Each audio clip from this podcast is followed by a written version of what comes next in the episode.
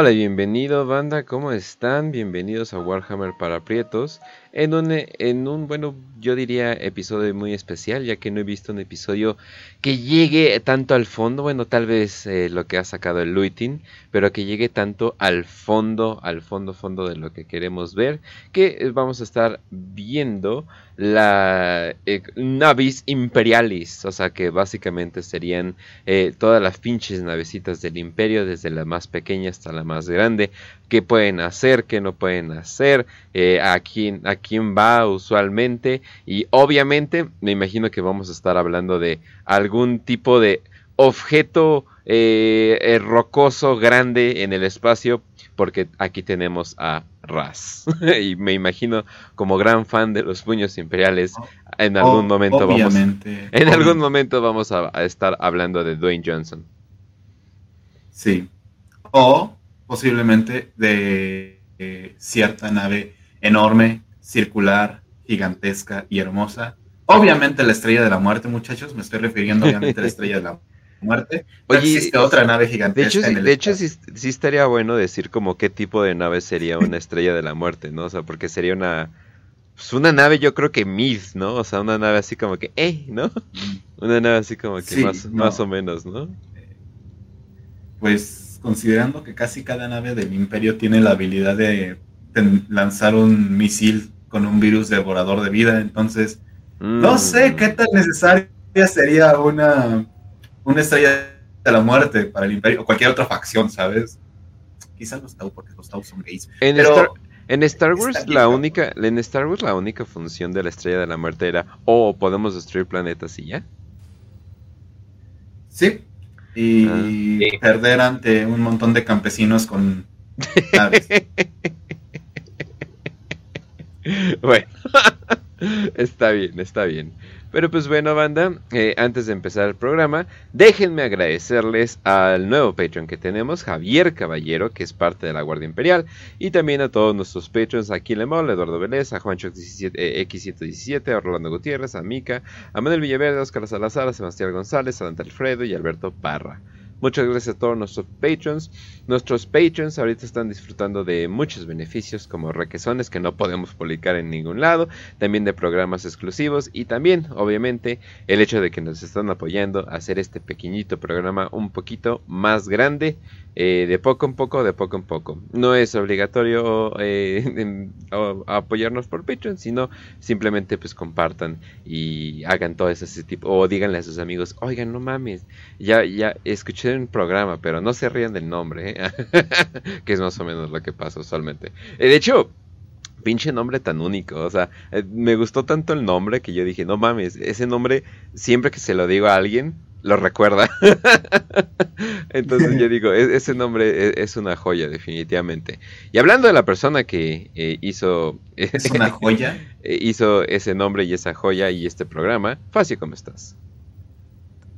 Eh, muy bien, Kench, aquí buenas noches. Este, este 15 de noviembre de 2021 vamos a grabar un episodio nuevo acerca de la Armada Imperial hoy en Puente, hoy que es un día tranquilo de por sí, bastante relax.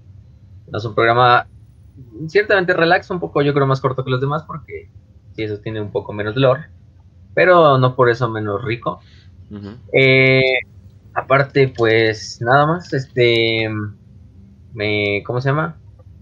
Eh, hoy también se cumplen otra efeméride, ¿no? Tenemos 20 años de Halo, entonces, pues no estoy aprovechando que vamos a, que es 20 años de Halo, vamos a hablar también de ¿Qué tal?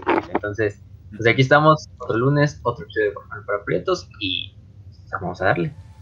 Ok, a ver, oigan, para alguien que nunca ha jugado Halo, nada más díganme, ¿por, por, qué es tan, oh my god, Halo? ¿Por qué no es pues tanto, es que, ¿por qué no es tanto, oh my god, Gears of War? O sea, sí veo que hay cierta nostalgia, pero no tanta como Halo.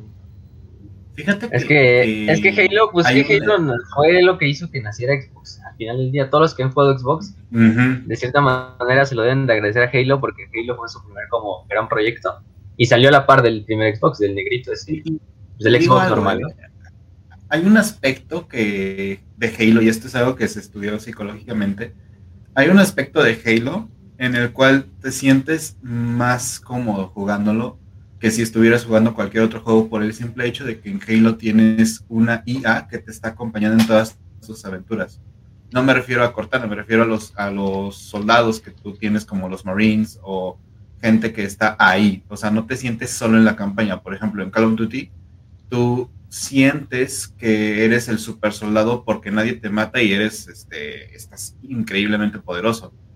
Sin embargo, este punto de super soldado se llega perder entre Halo, o sea, se justifica obviamente con el Spartan, que es el Master Chief, pero en cierto aspecto te sientes acompañado, tienes comentario de los Marines que son importantísimos para el desarrollo de, de jugabilidad, ¿no? De, como experiencia el jugarlo. Entonces, sí tiene como que una razón. Pero yo creo que más que eso fue lo de que Halo, o sea, desde Halo Reach, que fue, bueno, Halo 3 y Reach, que fueron los dos últimos grandes Halos, en mi opinión. El 4 lo disfruté, pero pues, es que el peor es cuando no 3 tomó, tomó la esta madre y cambió un poco la estética de Halo, ya no se sentía un poco como Halo. En mi personal yo también, o sea, jugué el Halo 5 y el Halo 4 y, y se, pues están padres, ¿no? Pero no son, no me siento como en Halo, me siento como en Destiny, todo así. Y ahorita pues, salió Halo Infinite, de hecho, hoy salió el multijugador de Halo Infinite, la beta. Y de hecho ya la, puse a descargar desde hace rato para jugarla terminando el programa, a ver, a probarla. Sí, no se siente como Halo, es una porquería de Halo, por cierto, ya lo estoy descargando, búsquenme luego. No, pero el Halo Infinite, no, güey, o sea, es lo que voy, el Halo Infinite, o sea, la verdad es que rehicieron todo lo que tenía que ver con Halo y sacaron lo bueno de Halo, en artístico, en lore, en, en todo, o sea, no nada más meter super soldados a lo pendejo. Eh, y por esa parte yo creo que está padre y y bueno, Halo, pues te decía que es el pinche trampolín que hizo que Xbox saliera, ¿no? Y al final de cuentas, por eso es más conocido que, Gears of War, aunque Gears of War también es súper conocido, ¿no? Pero no es tan recordado como Halo. Que también, por ejemplo, en México, pinche Gears of War, o su comunidad es de las más grandes, yo creo, en el mundo, o la más grande en el mundo. O sea, pinches mexicanos, parece que ese juego lo hicieron para los mexicanos, el Gears of War, quién sabe por qué. Quizá por los personajes groseros, no sé. Es que también tenemos los, los actores de voz. Yo creo que muchas de esas de pero yo tampoco, yo tampoco nunca jugué de Gears of War y conozco el train, güey. Conozco el Here Comes the Train o algo así, o sea, yo lo conozco. El, train Cool, ¿no? Ajá. Ah, sí. Ajá. Y pues para todos los para todos los zoomers como nosotros que nacieron eh, del 2000 ¿qué, ¿qué les gusta? ¿Dos para abajo? Final, muy finales de los 90 para 2000 sí, o sea, ya si lo hiciste después de 2005, ah, por pendejo, ya nunca supiste que era lo bueno de Halo. Pero, pues prácticamente, te digo, Halo nos crió más que nuestros padres. no, pero, pero por ejemplo, yo fue mi primer pinche juego, de, yo fue mi primer pinche juego de Xbox, güey. Y el Xbox fue mi primer consola, güey. Eh, y, y, y, no mames, sí. pinche juegazo, la nostalgia, es más que nada la nostalgia, ¿no? Pero, pero, no, sí, te, sí, sí, el otro día vi en un pinche comentario de YouTube no era de Halo, era de Gears of War, de hecho. Y era así como literalmente, Gears of War me crió más que mis padres, o sea, por eso lo digo como pinche, como pinche meme, porque sí real hay gente que sí, güey, un pinche juego los cría más que su pinche familia, pero, pero es pedo, ¿no? Este, pero no, yo creo que es esa parte. Y además... América. Y además yo creo que tiene algo ahí de, de ciencia ficción, que comparándolo con Warhammer, Warhammer también o sea, está chingoncísimo ahí o sea, yo entre Warhammer y Halo, pues no escogería uno porque los dos me gustan mucho sus lores. Pero, bueno, le tengo un poco más ya de cariño a Warhammer también porque pues, ya nos dedicamos a esto prácticamente. pero, pero con Halo es como un poco, o sea, es que es más realista, está como un poco más asentado a la realidad. Y así como la humanidad enfrentamos unos pinches aliens y les dan en su puta madre casi que sí, desde el principio. Entonces es ahí como la pinche lucha ahí por la sobrevivencia. Ahí. Hablando de lore, Sí, porque, eh, por ejemplo, en Warhammer, pues, ah, sí, estás luchando por la sobrevivencia, pero pinche imperio, tienes ahí al imperio detrás de ti soportándote, ¿no?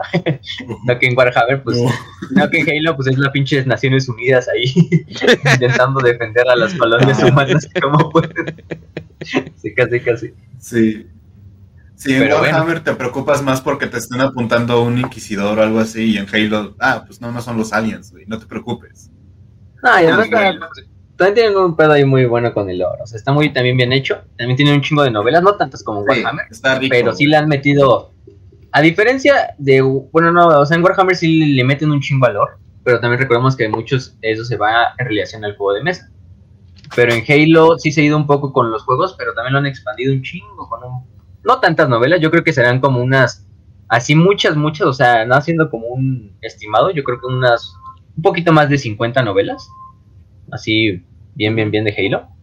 Pero pues con esas novelas son, son buenas, porque hay novelas que exploran así cientos de miles de años antes, o sea, como cuando, o sea, imagínense novelas de la guerra en los cielos, pero en Halo, ¿no? o novelas así ya de la trama principal, o incluso las novelizaciones de los juegos, que te cuentan como cosas que en el juego pues, no se pueden contar porque pues, por fines de gameplay no puedes poner, ¿no? Pero, pero así está, bastante bueno. Yo creo que es. Por ejemplo, Halo Wars incluso tiene un apartado que es exclusivo de lore. Sí, de hecho. Eh, en la, como, tiene como un directorio donde puedes ver como pedacitos de lore. Como una biblioteca. De, las pendejaditas. Pero sí, o sea, la verdad es que es bueno y, y de hecho nos sirve mucho para el programa de hoy porque también podemos hacer bastantes comparaciones. Y yo creo que este programa va a ser de muchas comparaciones porque a lo mejor no hay muchas imágenes de, de naves de las de Warhammer. O sea, sí tenemos muchas por, por los juegos de Battlefield Gothic que le han ayudado mucho en estos últimos años. Nada más por Pero eso. fuera de eso, sí, hay, hay algunas naves que pues, nunca tuvimos una imagen, nunca tuvimos o tenemos un artwork, pero es como de los 80 y es un pinche artwork que dices, no mames, que es esta madre, ¿no? o sea, por ejemplo, las naves, las, las, las clase Abismo de la herejía de Horus, si ven sus artworks, el único artwork así reciente que tenemos es el de, la el de la portada de la novela de Batalla por el Abismo, pero no es de la nave, es del interior de la nave. Y eso pues no nos dice nada, ¿no? Mm. Pero, pero si buscan las imágenes de los 90 de esas naves, a madre, son como, pues no sé, se ven bien raras, o sea, parecen así una madre que sacas de Dune o algo así. Entonces, está bastante interesante el modelo, pero, pero por ejemplo, podemos hacer muchas comparaciones ya con otras IPs que ya tienen muchas naves, ¿no? Como los de Star Wars, Mass Effect, Halo. Entonces ahí yo creo que también nos sirve un poquito para, para comparar. Pero bueno. Sí, sí, sí, Ahora sí. Entonces, pues ahora sí empezamos con este programa. La carnita del programa. Hablando en cuestión. Ok. Pues vamos a hablar de la Imperial Navy, de la Armada Imperial, de la Navis Imperialis, que es un nombre en gótico, en alto gótico. Em, es la rama eh, militar de aire y espacio del ejército, bueno, del, imperio, porque no hay un ejército imperial. Y de hecho vamos con eso. La, la Armada Imperial no existió hasta después de la herejía Horus. En la herejía de Horus y en la Gran Cruzada, la Armada Imperial era parte del ejército imperial. Ah, ok. Que recordemos que el ejército imperial era la guardia, prácticamente, el precursor de la guardia. Entonces no había una distinción entre espacio ni entre tropas de tierra. Todos eran un mismo organismo, eran las naves del ejército imperial, las flotas del ejército imperial, aparte estaban las flotas de los Astartes, del Mechanicum, ¿no? Pero, pero todas estas flotas, y cuando iban a conquistar un planeta en la Gran Cruzada, el ejército viajaba en estas flotas. Una vez que terminaba esto, se recogían y se iban a otro planeta, o si se luchaban en el espacio, las naves del ejército imperial luchaban, ¿no? Entonces no había una distinción ni de rangos. ni, de, ni no había ni distinción de rangos, eh, ni de prácticamente administración de, por ejemplo, bases o de puertos espaciales. Solamente seguían al primarca o... Pues, de cierta manera, sí. Lo cagado es que, lo cagado es que, pues, por ejemplo, los capitanes de las naves del ejército imperial en esa época, pues de cierta manera estaban subordinados a los al Lord Comandante del Ejército, que en ese, en ese paso iba, ¿no? De hecho, por, muchas veces, por ejemplo, el, Lord Comandante o el Señor de la Guerra o un general del Ejército Imperial era el que comandaba tanto las tropas en tierra como la flota en... o un almirante, ¿no? Eh, que de hecho había almirantes también, pero el problema es que se vino la herejía de y como todo, pues ahí está el gran problema de no tener descentralizado ese desmadre. Porque tienes por una parte al ejército imperial que tiene control sobre los elementos de tierra y sobre los elementos de espacio. Entonces tienen toda la habilidad para que en el momento en que si se rebelan contra el emperador, agarren a todos los soldados y viajen. No, puedes, no hay una distinción y de hecho eso se crea, la Armada Imperial se crea como una forma de, de salvaguardar o como de, de escape, de, de válvula de escape, en el caso de que, por ejemplo, la Guardia Imperial se vuelva traidora, pero la Armada Imperial se queda leal, pues la Guardia no puede hacer nada, prácticamente no pueden viajar a, otros, a otro lado sin la ayuda de la Armada Imperial. O sea, a lo mejor secuestran unas naves o algo así, ¿no? Una Guardia Imperial traidora. Pero necesita fuerzas de la Armada Imperial para poder ir a otra zona de batalla. Y por lo mismo se tienen que complementar y no puede operar una sin la otra. Bueno, la Armada Imperial podrías decir que sí puede operar sin la Guardia, porque pues, al final del día ellos pelean en espacio, y se pueden mover en el espacio, pero la Guardia sí necesita indispensablemente de la Armada Imperial, porque si no, pues, no, ¿cómo llega, no? Y además las flotas, eh, ya es cuando se crea la navis, la navis Imperialis, que es la Armada Imperial, aparte tiene su subdivisión, que es la Aeronáutica Imperialis, que ellos se encargan de las operaciones aéreas, pero en atmósfera, dentro de los planetas, eh, y también en espacio, porque también hay ciertos casos que, y naves de la aeronáutica que se pueden utilizar tanto en la atmósfera como en espacio, y por esa parte pues pueden luchar en los dos lados, ¿no? Pero bueno, la aeronáutica pertenece al final de cuentas a la Armada Imperial, su parte es una RAM, podrías decirlo así, mientras que la Armada ya es totalmente con su estructura, con su organización, con sus rangos, incluso con sus propias fuerzas de seguridad, que son las fuerzas de seguridad de la, de la Armada Imperial, que son como sus guardias prácticamente. Ellos pues manejan totalmente un, un organigrama aparte del de la Guardia. Obviamente en una época de guerra necesitan ser coordinadas obviamente las dos, por lo que es el administratum, por el monitorum, y se les da la orden de que pues ustedes dos van a trabajar juntos y pues, la Armada Imperial va a ser la encargada de luchar en espacio mientras despliega las tropas en, tierra, ¿no? O ayuda a desplegar a la Guardia en tierra, eh, que es lo que, nos compete, ¿no? También. Entonces, pues la, mm, la... También lo pueden encontrar a veces como la flota pueden encontrar la Armada Imperial como una parte o como el brazo armado de la flota imperial. Porque si nos vamos así a, términos prácticos, la flota imperial, que es la organización que sí es administrada directamente por el Adeptus Terra, se supone que ella maneja todas las naves del imperio, sin distinción si son militares, si son civiles, si son mercantes, si son de navegadores, de astrópatas o lo que sea, ¿no? Incluso, sí, prácticamente la flota imperial es la administración de todas las flotas eh, civiles, administrativas, militares. Y la que nos interesa ahorita es la flota, la, Armada Imperial, que pues, es el brazo armado, ¿no? Como el nombre lo indica. Pues como aquí en México, ¿no? Pues la Marina no solo administra a los barcos de, la Marina, ¿no? De la Armada Nacional, sino también administra también los puertos y administra la, Marina Mercante, que el, por ejemplo la Marina Mercante es de lo más importante, porque sin la, Marina Mercante, pues cómo vas a llegar recursos a otras partes del imperio, en este caso, de planetas. Eh, y las flotas civiles, que las flotas civiles pues en realidad no son tanto problema, es el tercer componente de, las, de, la, de la flota imperial.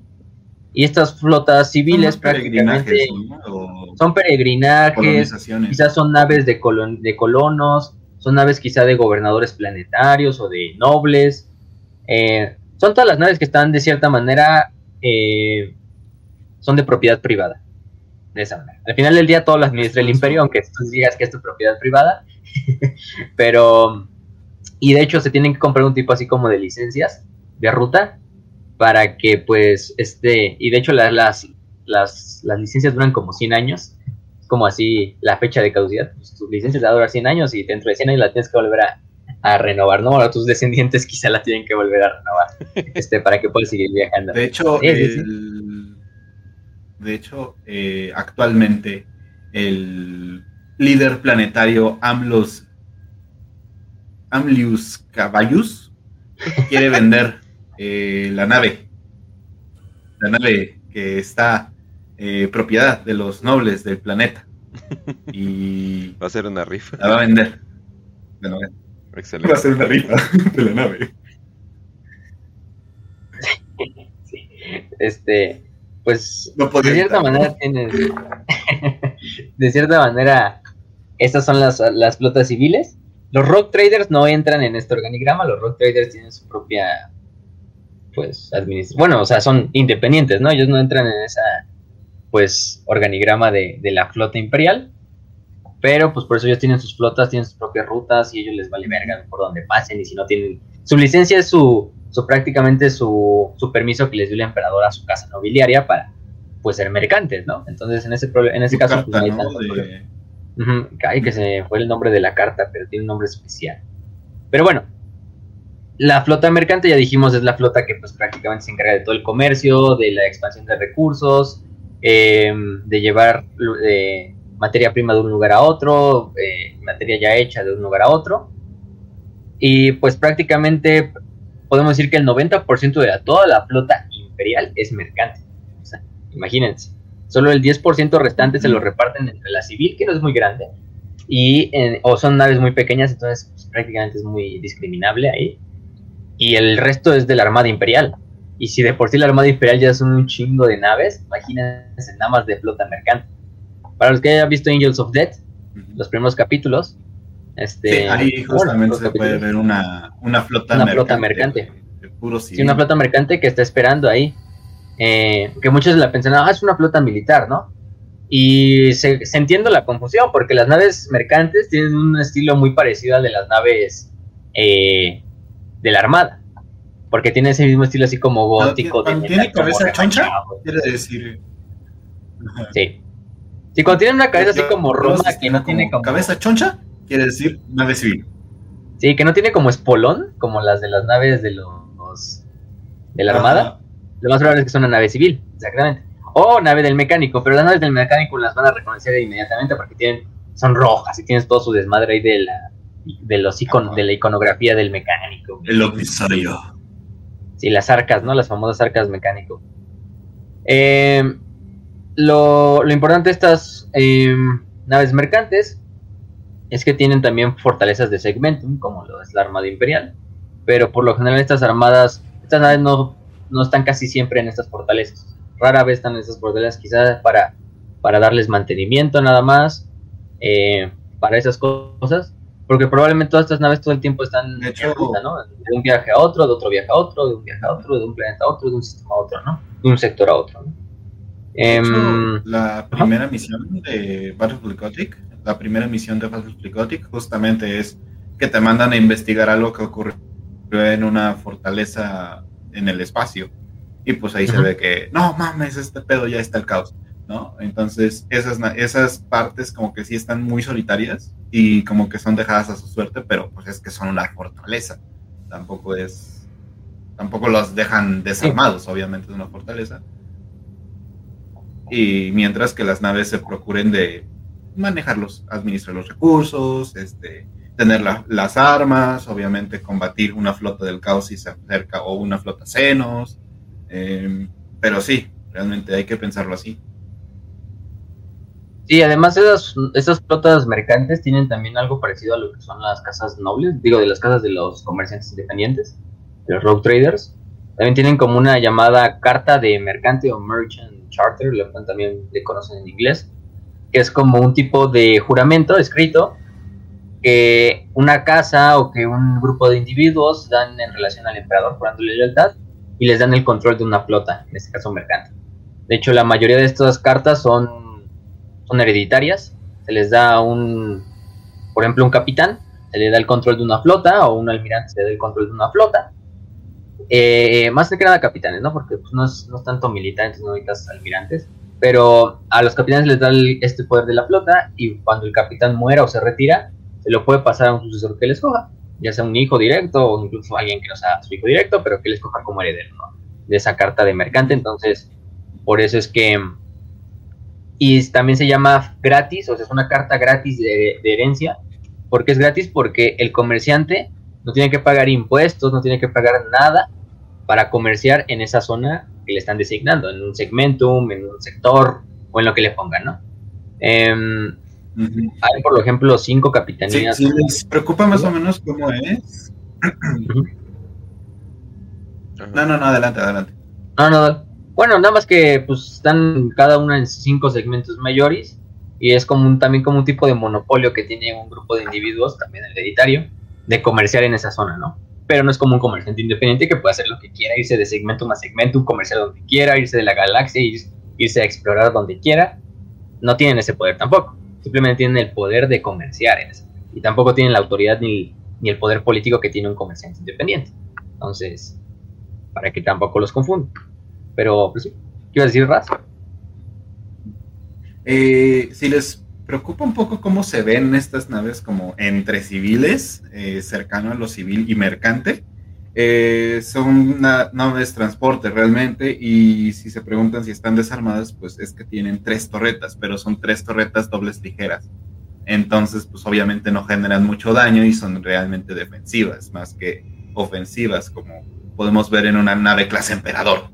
¿no? Entonces, si se, si se preocupan o si quieren buscar el modelo, eh, pueden encontrarlo igual en Battlefield Gothic. Esto va a ser más un comercial de Battlefield Gothic, ahora que lo pienso.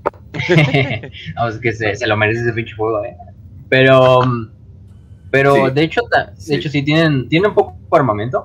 Pues es obvio, pues no son naves militares, son naves mercantes, simplemente es eh, torretas defensivas para, en el caso de que... Y lo más probable es que es para defenderse de piratas, eh, de saqueadores, quizá de alguna banda del caos pequeña de humanos, pero es más que nada para destruir, por ejemplo, casas espaciales, naves pequeñas, naves de transporte, no es, no es nada. Y la verdad es que tampoco las va a defender de una nave pues ya militar, ¿no? Es obvio, ¿no?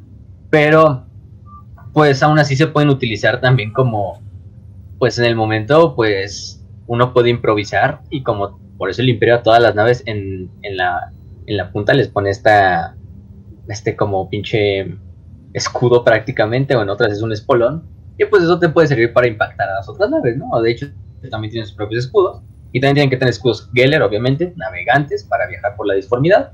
Y astrópatas, ¿no? Para estar llevando comunicaciones. Pero, y lo más probable es que también tengan cierto equipo de seguridad, pero más que nada privado. Que contrate el propio capitán para defender la flota o la nave. Que sean como ex mercenarios, ex militares, eh, o sea, muchas cosas, ¿no? Eh, obviamente también lo importante es que el imperio también hay ciertos convoys que cuando son importantes y llevan cargamento importante, pues son defendidos por las flotas imperiales, las flotas militares de la Armada.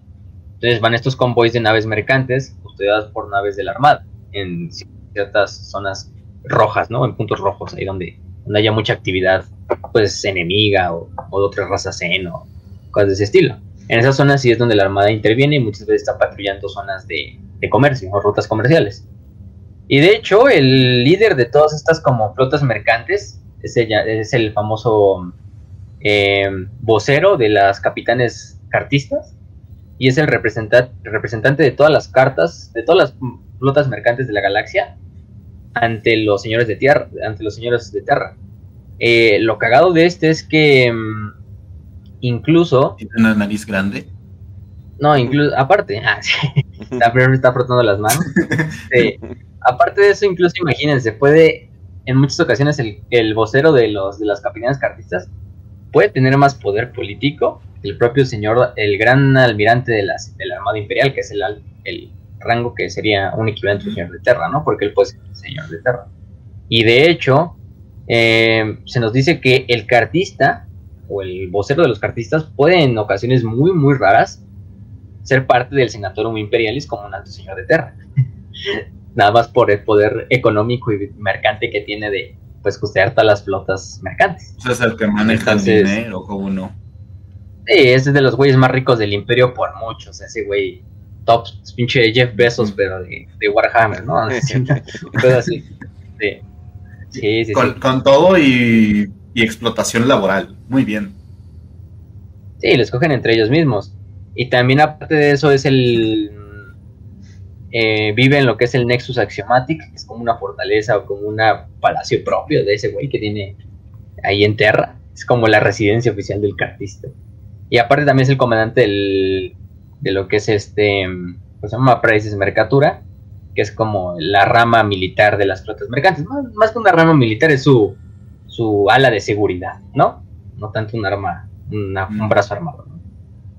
Pero, por ejemplo, para decirles algunos ejemplos de estos, de estos grandes hombres. Pero bueno, antes de eso, la precio de mercatura, pues los van a ver mucho porque, bueno, hay imágenes. no hay imágenes. Pero tienen un uniforme azul medianoche.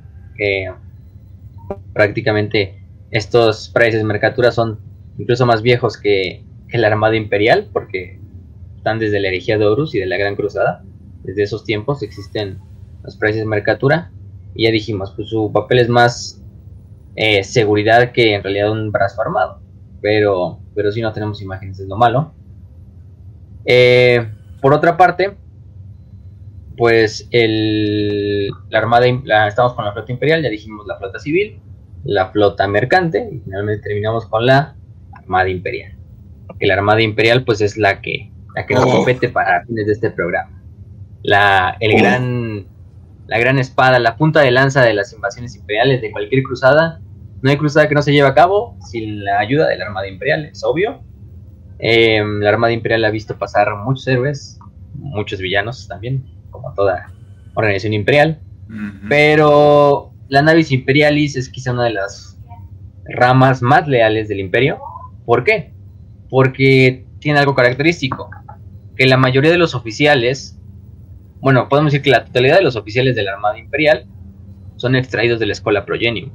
Entonces, oh. pues ya tienen un trasfondo un poco más, más hecho en base a la lealtad del emperador, que podrías decir, no sé, un general de la, del ejército imperial. Que es más, por ejemplo, puede venir de una familia noble y al mismo tiempo estar corrompido, ¿no? Como muchos nobles. Entonces, pero la Armada Imperial por lo menos también es así como que los pinches, como que hay una rivalidad entre como el ejército y la armada, o la guardia y la armada, que es así como que los de la armada se ven, los ven como los totalmente refinados, que nunca se manchan su uniforme, y preferirían ahí dispararse en la cabeza antes de luchar ahí cuerpo a cuerpo cuando aborden su nave, ¿no? Mientras que los de la guardia son los que hacen el trabajo duro y, y se rompen la madre y son los mugrosos, los que no, los que huelen feo y los güeyes ahí que no saben leer, mientras que los de la armada son los, ah, los letrados, ¿no? Pero, pero pues no, en cierta manera sí, o sea, la Armada Imperial como que también de así como aire de ser más como pinche formal y, y, o sea, es que cuando ves los uniformes de los almirantes, por ejemplo, de la Armada, pues sí se ven y se ve muy pinche aristocrático. Mientras más grande el cuello, más grande el rango, güey. En, la armada, en la Armada Imperial, mientras más grande sea el, mientras más largo sea el cuello del uniforme, es mejor el rango. No sé si te has dado cuenta, este, literalmente tienes eh, tenientes, o bueno, ¿cómo sería? Eh, comodoros, por ejemplo, que tienen el cuellito chiquito. Un capitán ya tiene el cuello como que le llega hasta la oreja. Y un, este, un almirante ya le llega el cuello hasta la, ceja, Es muy gracioso eso. Estos, ahí tienen un nombre esas madres. Se me olvidó. Las esas que llevan como en los hombros y en el cuello. Pero bueno, ahorita, ahorita me acuerdo. Pero, pues sí, o sea, está como esta idea de, la rivalidad entre la Armada y entre, la Guardia Imperial. Pero pues al final del día los dos saben que no pueden hacer una campaña sin la otra, ¿no? ¿de qué te sirve tener una flota tan grande como es la Armada Imperial si no puedes conquistar el planeta? O sea, lo puedes destruir desde la órbita, eso sí, pero no lo quieres destruir, lo quieres conquistar. Pero necesitas alguien que enforce ese pinche control en tierra. Pues, obviamente necesitas a la guardia. Y por tanto la guardia no puede viajar sin la armada, pero tampoco puede luchar sus batallas espaciales eh, sin la armada. Entonces, pues los dos se necesitan uno del otro. Entonces, al final del día, esta armada imperial, en este caso su mayor rango o el que está al control o su cabeza es el Lord Alto Almirante de la Armada Imperial, que ocasionalmente es uno de los altos señores de Terra. Em, él es el que ve lo que son los cinco segmentums del imperio. Cada segmentum tiene lo que es un Lord Alto Almirante, un Alto Almirante, que es este almirante que tiene control sobre todas las flotas en ese sector. Digo, en ese segmento, antes que nada, porque el segmentum es más grande que el sector. Recordemos que hay cinco segmentums, que es este Solar, Pacíficos, Obscurus, Tempestus y Ultima, que son los cinco segmentos del imperio. Cada segmentum tiene su propia flota de batalla, que son flotas de batalla, pero está madre, gigantescas, o sea, porque son las flotas que tienen que proteger los más grandes pedazos de, territorio imperial. Eh, de hecho, cada una tiene su propia fortaleza de segmentum. Piensa en. Piensa en, como por ejemplo, la policía. Eh, aquí tenemos policía municipal, policía estatal y policía federal, ¿no? Bueno, teníamos policía federal. Eh, es más o menos parecido así. Tienes parte de la armada que es del, propio sector, por ejemplo, el sector gótico, que es una de las flotas más grandes que existen, igual con el sector eh, solar, ¿no? Del sistema solar, que es parte de Terra, ahí tienen, este, son las naves doradas, estas se distinguen por ser doradas, pero igualmente tienes como que toda la organización que se presta para el propio segmentum. Por ejemplo, el segmentum Ultima, que tiene colaboración creo que con Ultramarines.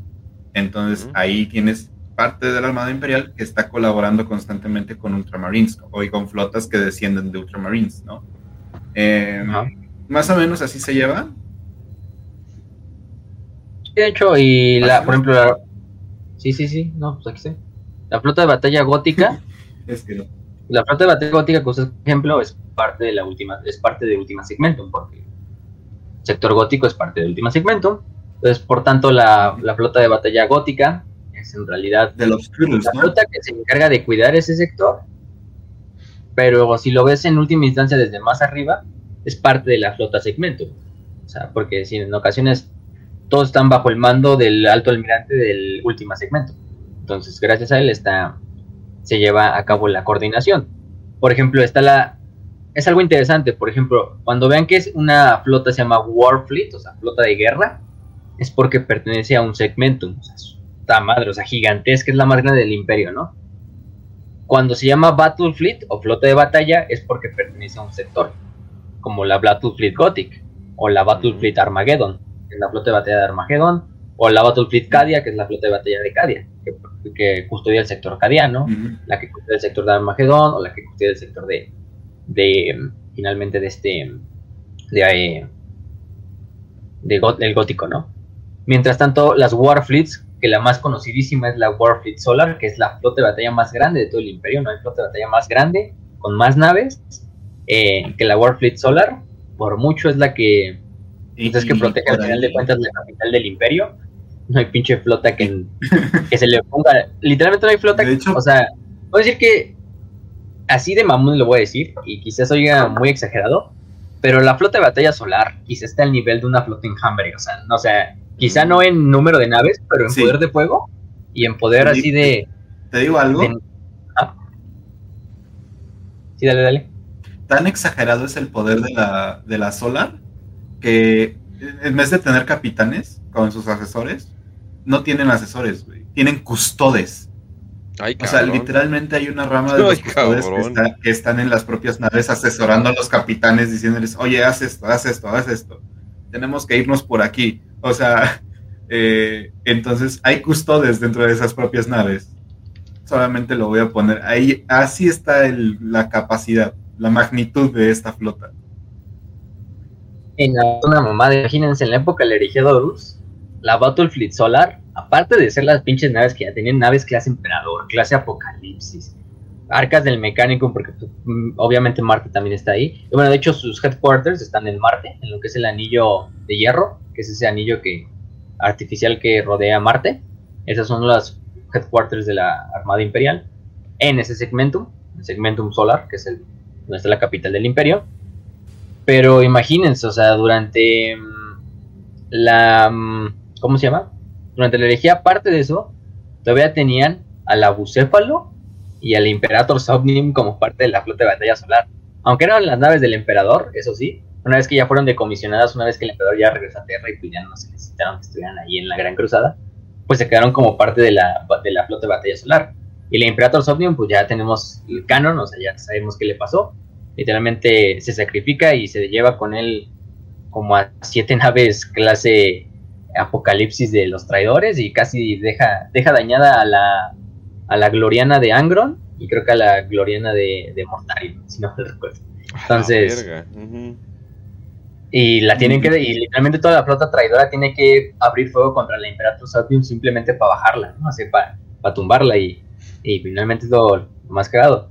No tenemos números, o sea, exactamente del tamaño de la Battlefield solar, pero podríamos exagerar unas cuantas decenas quizás cientos de miles de naves, eh, desde pequeñas, desde cruceros, desde destructores, eh, battleships, que son las, las naves de guerra, propiamente las más grandes de todas.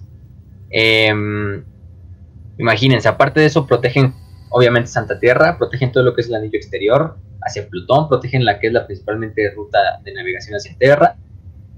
Aparte protegen los estos embarcaderos de Saturno, las forjas de Marte, entonces, pues sí, tiene que ser la pinche flota más grande de todas.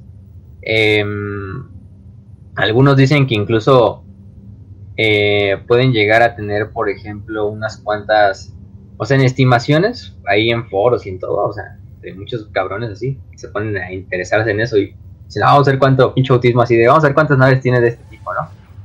Pues imagínense 20 naves clase emperador juntas en un mismo lugar, ya es, o sea, ya es un putero, o sea, sean solo 20.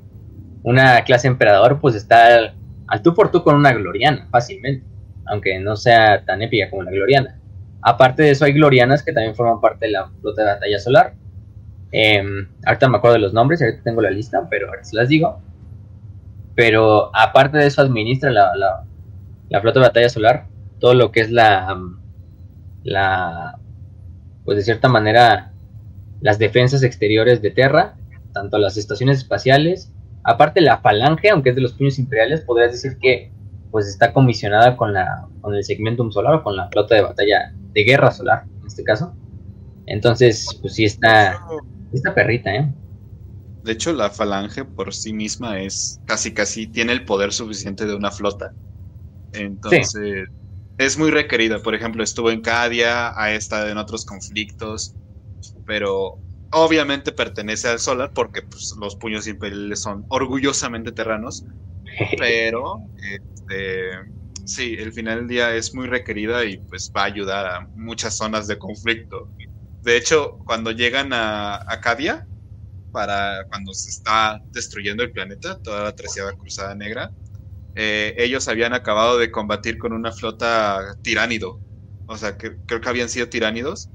Y estaba en pésimo estado. O sea, literalmente estaba en sus últimas y todavía la, la mandaron a pelear en Cadia. Obviamente no la tiraron porque puños imperiales no pueden caer. Pero sí. Este.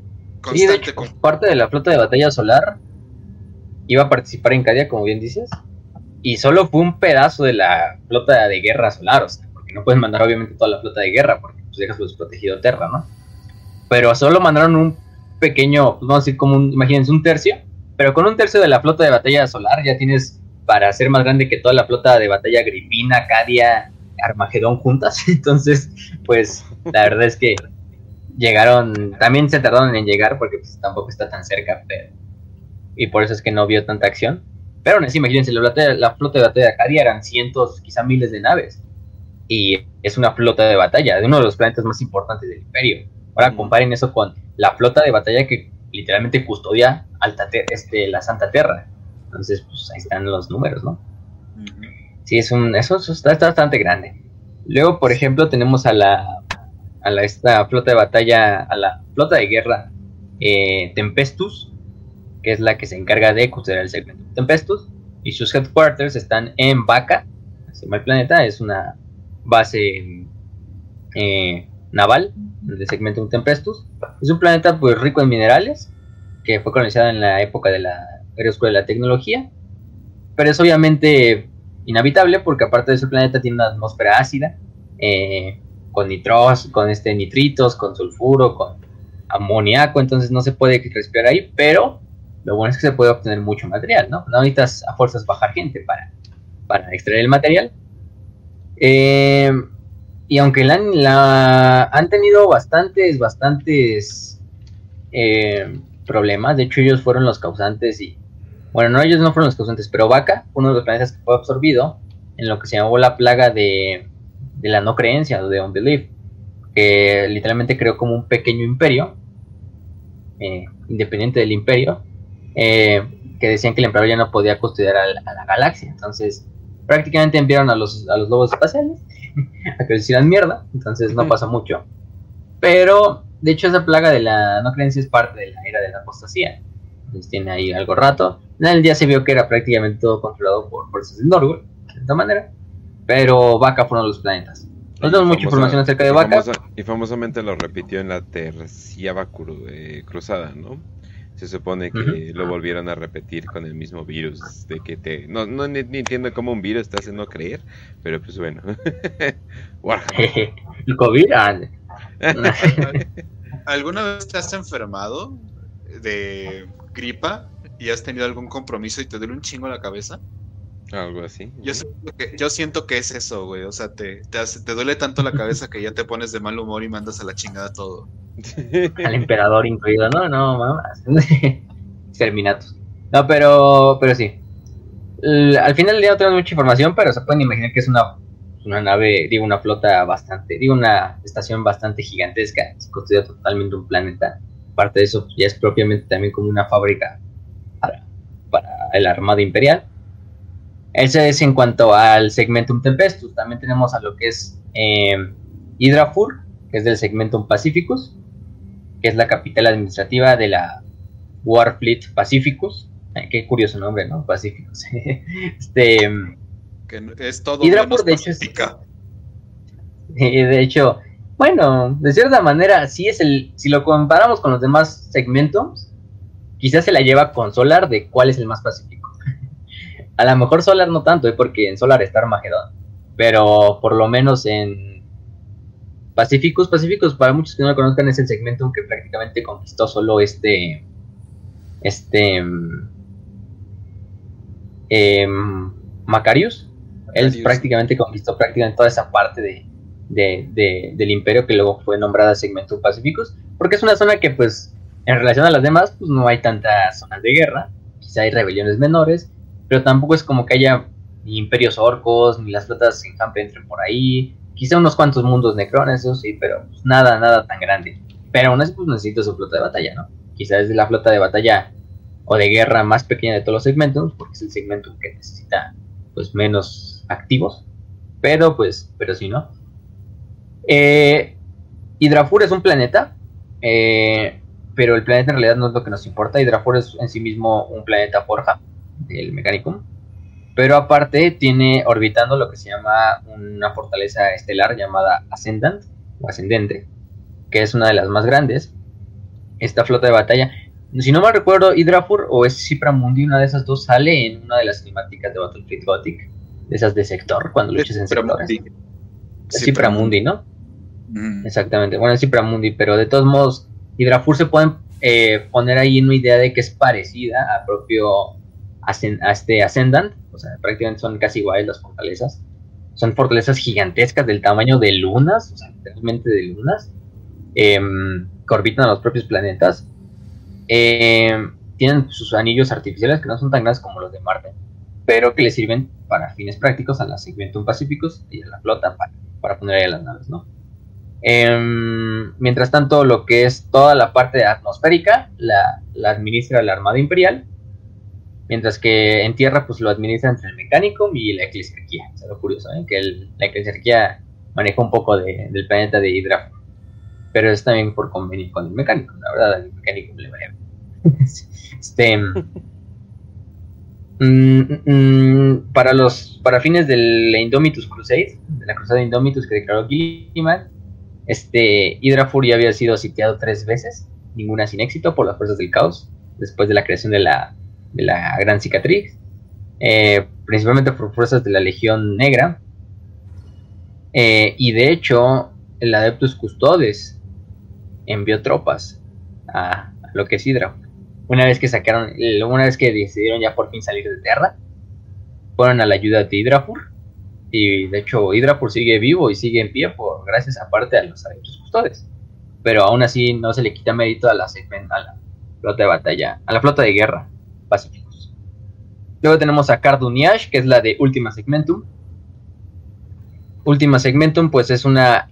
Em, por ejemplo, es el este. El segmentum donde se encuentra Ultramar. Es, en esta parte de Carduniash no solo es una fortaleza de segmentum, sino también es una academia naval una de las mejores academias navales y es la principal, eh, vamos a decirlo, como el principal puerto espacial donde se crean las naves o los cruceros clase Dominator, que son una de las naves más comunes dentro de la Armada, porque los cruceros son la segunda nave más grande del Imperio, por lo menos de las naves de, de, línea, es la segunda después de las, de las naves de guerra, de las battleships. Los cruceros son también bastante grandes. De hecho, eh, por ejemplo, para que lo entendamos, un Dominator tiene 12 torretas y está muy bien armado. Créanme que, les digo que está muy bien armado. Tiene un cañón Nova. Eh, es de las pocas naves con cañón Nova. Sí, exacto. Eh, tiene muy buenos escudos.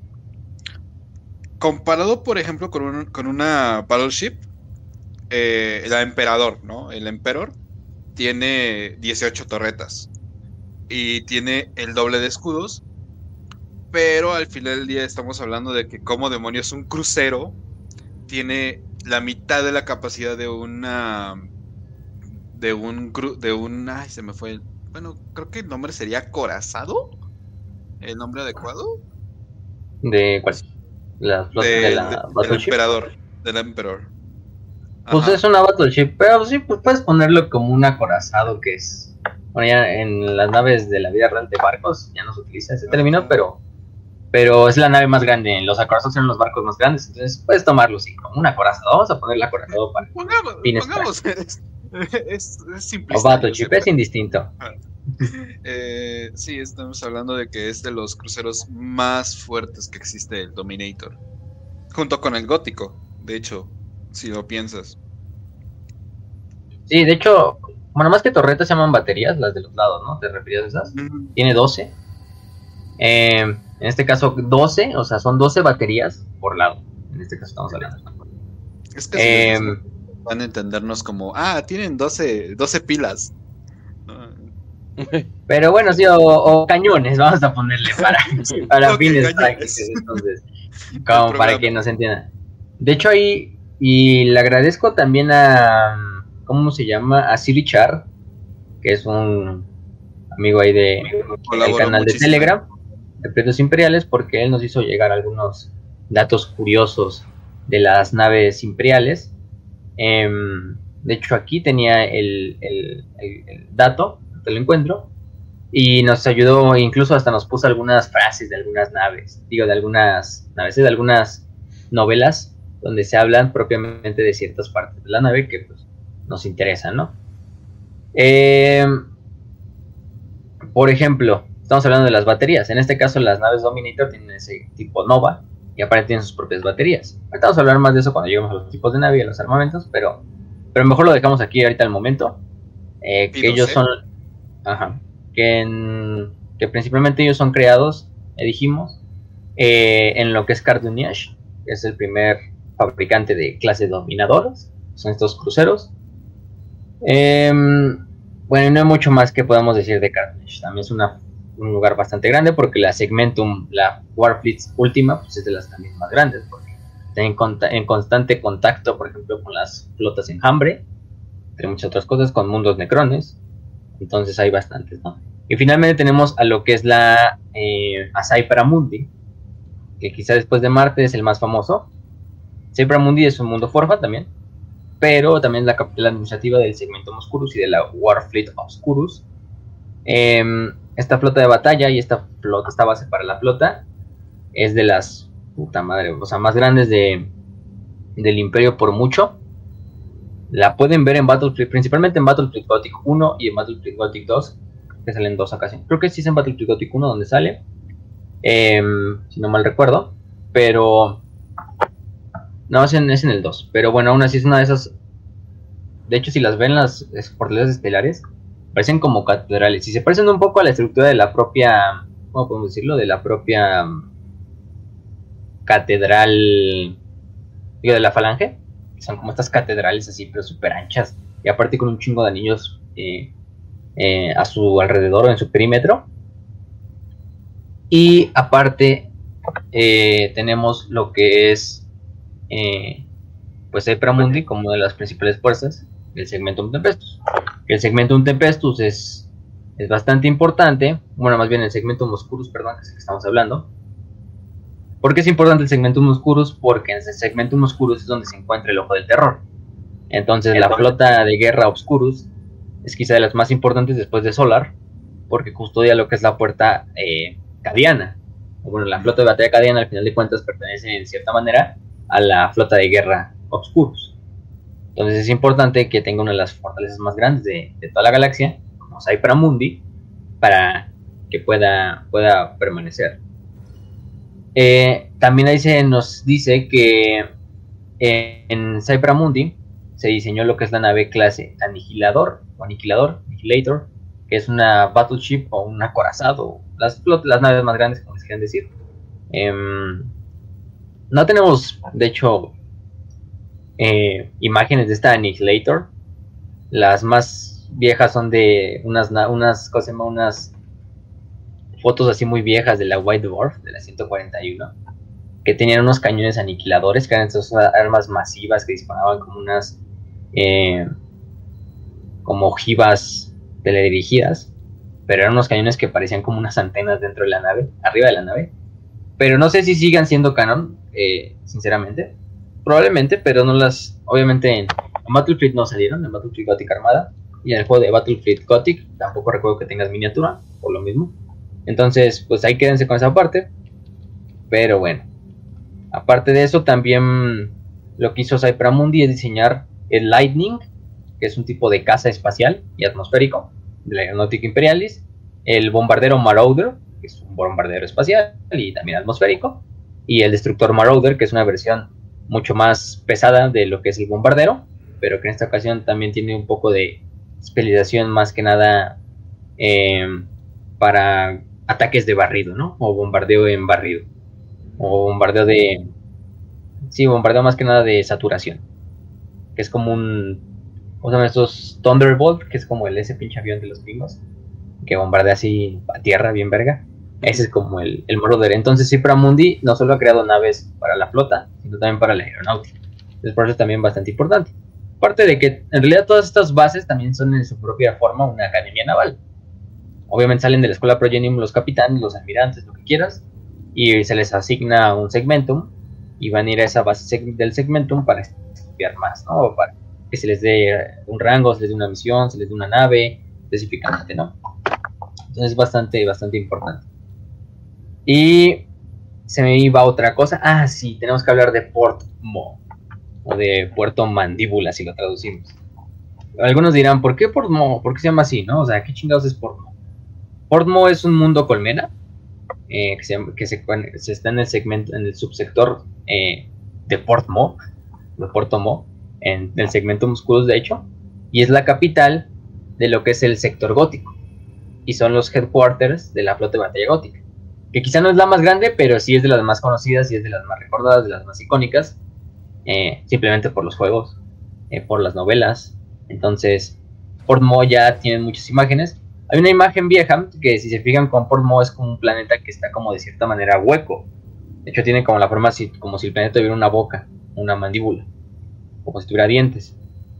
En el centro de toda esa nave, en esa como zona hueca, es donde se encuentran los shipyards o las, los, estos lugares donde la, la flota de batalla gótica pues descansa.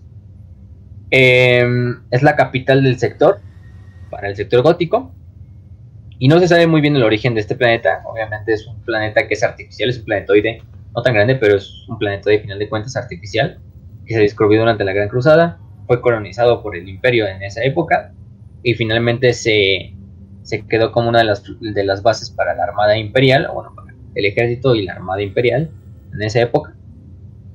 En, en lo que es después de la, de la Cruzada de Ulanor. Lo cagado es que, pues, ya dijimos, esta flota, este planeta, pues lo más probable es que es un planeta Necron, porque se nos dice que pues, el planeta ciertamente está hecho como de necrodermis o de metal viviente.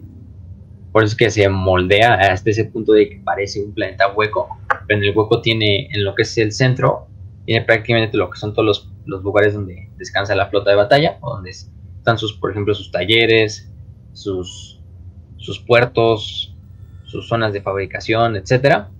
Y aparte de eso, pues también es un mundo colmena. En cierta parte en la, en la superficie se puede habitar y hay ciertos lugares donde hay ciertas ciudades colmena y por eso es bastante importante. Y ese sí lo pueden ver también en Battlefield Gothic 1, si me acuerdo, porque en la primera cinemática eh, el, el almirante pone en ese caso capitán todavía, llega a Port Moss, estaciona y se entrevista con los altos mandos de la flota de batalla gótica, ¿no? El Lord Almirante von Reidensburg, entre muchos otros. Pero bueno. Eh, y ahí tiene, una imagen diferente. Ahí no se ve tanto como ese pinche planetoide así como gigantesco. Se ve más que nada como una catedral, obviamente gigantesca de kilómetros. O sea, pero así. O sea, mucho más grande incluso que la falange. Y ahí la, nave que lleva en este caso Spire, que es un crucero. O sea, no es una nave ni tan grande, pero tampoco es pequeña para nada. Se ve como un pinche. No sé, un pinche palito flotando al lado de la, de la, de la, de, la, de Entonces, para que se den una idea de cómo está la, la escala de esas madres. podríamos decir que Portmo, por ejemplo, ahí para hacer una, una, una comparación, o sea, yo creo que a lo mejor Portmo estaría del tamaño de una estrella de la muerte. Em, la verdad no sé cuánto mide esa chingadera, pero tampoco nos dice Portmo cuánto mide. Pero por lo menos sabemos que, que los dos son como planetoides de cierta manera. Y Portmo simplemente es un, un embarcadero. Imagínense, ¿no? Y así es como el imperio. Ah, yo hago un pinche embarcador así del tamaño de un planetoide, nada más para estacionar mis naves, ¿no? Mientras tanto en Star Wars, ah, no hay que hacerlo de un arma chingadera, ¿no? Em, pero es, es bastante curioso. Eh, aparte de eso, pues ya tenemos, ya dijimos de las flotas, de las estructuras de las flotas. También tenemos principalmente que hablar de lo que es la jerarquía, ¿no? La jerarquía de la Armada Imperial. La jerarquía de la Armada Imperial, pues, es como cualquier armada. Encima tienes al Lord High Admiral, que es el Lord Gran Almirante. Exactamente. Debajo de él tienes a varios admirantes o sea, no es solamente. Debajo de No es suficiente un High Admiral, es Lord High. O sea, ni siquiera eso, ni siquiera tiene sentido en, título. ¿Cómo va a ser Lord High Admiral? Fíjate que sí tiene sentido, porque están tomando justamente la jerarquía británica. Por eso, no la tiene Marina Real Británica. Sí, los británicos son bien mamones. Pinches piratas. Sí. Pinches piratas reformados. No se hagan. El Lord, Lord High Admiral, ¿ok?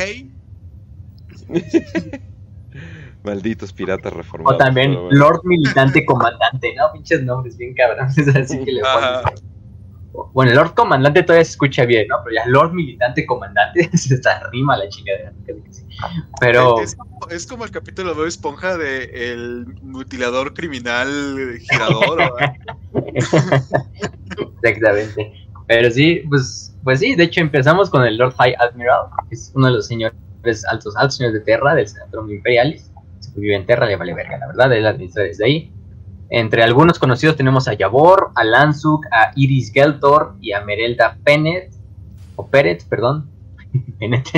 este mm, fue la representante durante la tercera cruzada negra y podemos decir que es la falsa de cierta manera. Em, este, mm, pero bueno, al final del día fue asesinada por una vecina Calidus en lo que es cuando se reveló lo que es la la Arx, la, como como este pinche desmadre que quisieron hacerle al Gilliman, ¿no? De ponérsela tú por tú los señores de Terra, de, ah, ¿por qué dejas a que los, que los adeptos custodios se vayan de aquí? La mamá. Em, no tenemos suficiente protección. sí. sí no, no, no, no, hay suficiente protección, ¿verdad? Eh, ¿Cómo se llama? Este. Lansuk, por ejemplo, fue el señor gran almirante durante lo que fue conocido como eh, la decapitación, cuando fue la última batalla contra la bestia. Eh, y la sucedió Iris Geltor, que Iris Geltor se convirtió prácticamente en un títere de Dragan Bangorich, el famoso maestro de los vecinos. Pero bueno, entremos luego. Debajo de él tenemos al, al Lord High Admiral o el el Lord Alto Almirante. Esos nombres está, está cabrón intentarlos traducir. Porque tienes que leer las palabras bien para que suenen bien. Pero bueno, ya dijimos que los Lord High Admirals son los que se encargan de manejar lo que es cada segmento. hay cinco eh, altos señores almirantes al mismo tiempo. En este caso, cada uno en, coordinando uno de los segmentos mayores. Actualmente tenemos a Audin, Audin Max Udo, que es Lord Comandante em, de hecho, es este. Mm, ¿Cómo se llama? Mm, fue Lord Comandante del Imperio durante lo que fue la Guerra de la Bestia. Eh, y de hecho se le refería como Lord Gilliman. En relación a lo que es el primer Lord Comandante Robot Gilliman. En su honor se le ponía Lord Gilliman. Porque ya ves que Lord Gilliman quedó como Lord Comandante después de, del Elegidorus. Entonces a Udo se le queda este título. Y de hecho hay muchos si, si les gusta leer de la Armada. Cuando regresó fue bastante incómodo. Así sí, Pero bueno, Udo, pues finalmente su final está en la guerra de la bestia. Ahí lo ponen en las novelas. O sea, de hecho, si les gusta mucho y si quieren leer sobre la Armada Imperial, yo creo que la serie de la, de la, de la bestia es de las mejores. Sí. Porque la Armada sale en un chingo de veces. O sea, son protagonistas principales junto a los Space Marines, obviamente contra los orcos, eh, bastante. Y obviamente puños imperiales, hasta cierto punto. Hablaremos más de eso adelante. Hablaremos más adelante de eso, lamentablemente. sí, sí, sí. Tenemos a Drank, que es este señor, el alto almirante de Segmento Oscurus.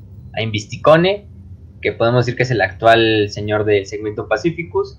A Jackson, que es el, em, como tal, el, el actual del Segmentum Solar.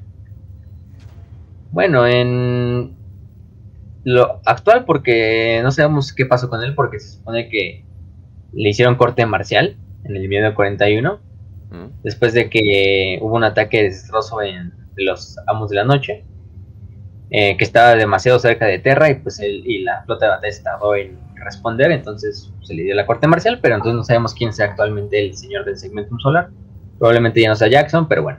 Tenemos a Hal Orpheus que es el del segmentum Tempestus que fue su líder durante el 1936 y que comandó lo que es la cruzada de los este, de Dark Marches.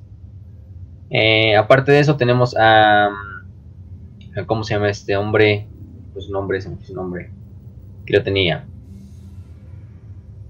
Nos falta uno, que nos falta el del Segmentum Tempestus, y Zacharius Rat, que es del Segmentum Tempestus en 1941, y a Tadeon Trask, que fue comandante de la Battlefield Solar, Rimward, en lo que fueron los finales de la Guerra de la Bestia, en este caso.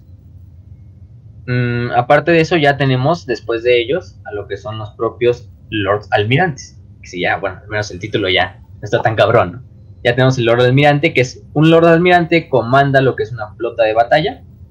Y son los que se encargan de todas las flotas de batalla en un solo sector. Y luego tenemos a los almirantes Solar, Em, el almirante solar es prácticamente como un lord almirante en proceso, porque todavía no se le asigna una flota de batalla, está en proceso de asignársele una flota de batalla, se ahorita comanda una nave, pero ya se le ascendió al rango de Battlefield Solar, digo de Solar Admiral, almirante solar.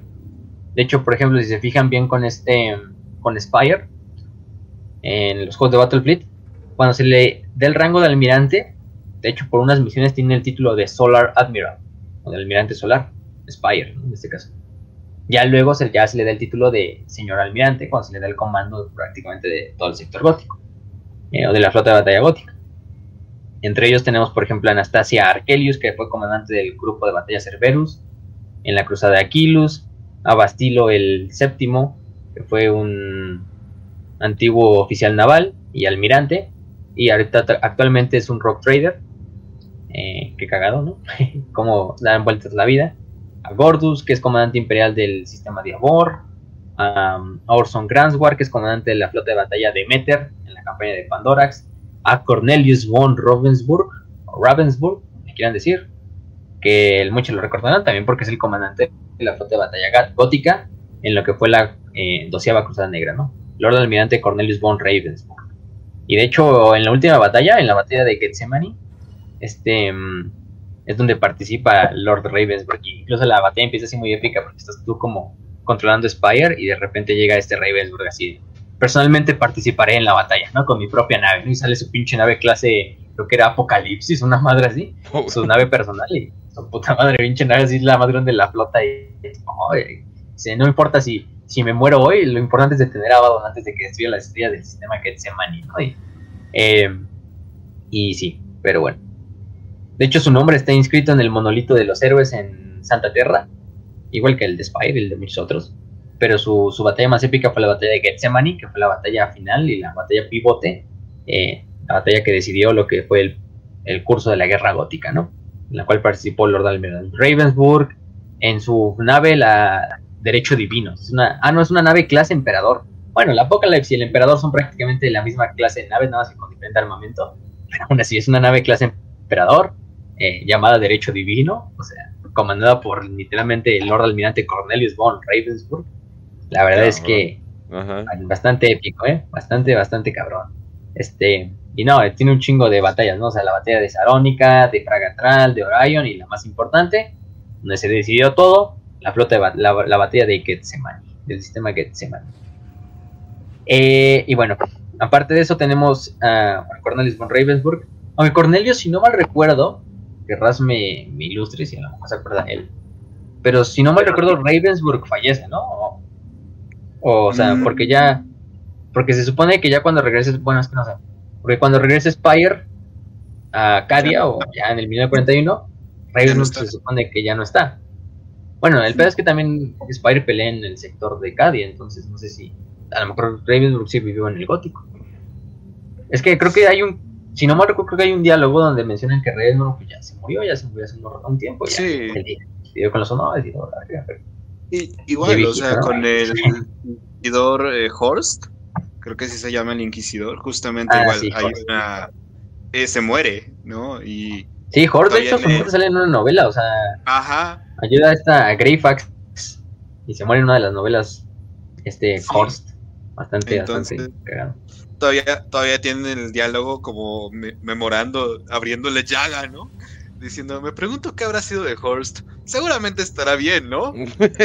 ¿No? Ah, pues, ¿qué cree que Horst se murió?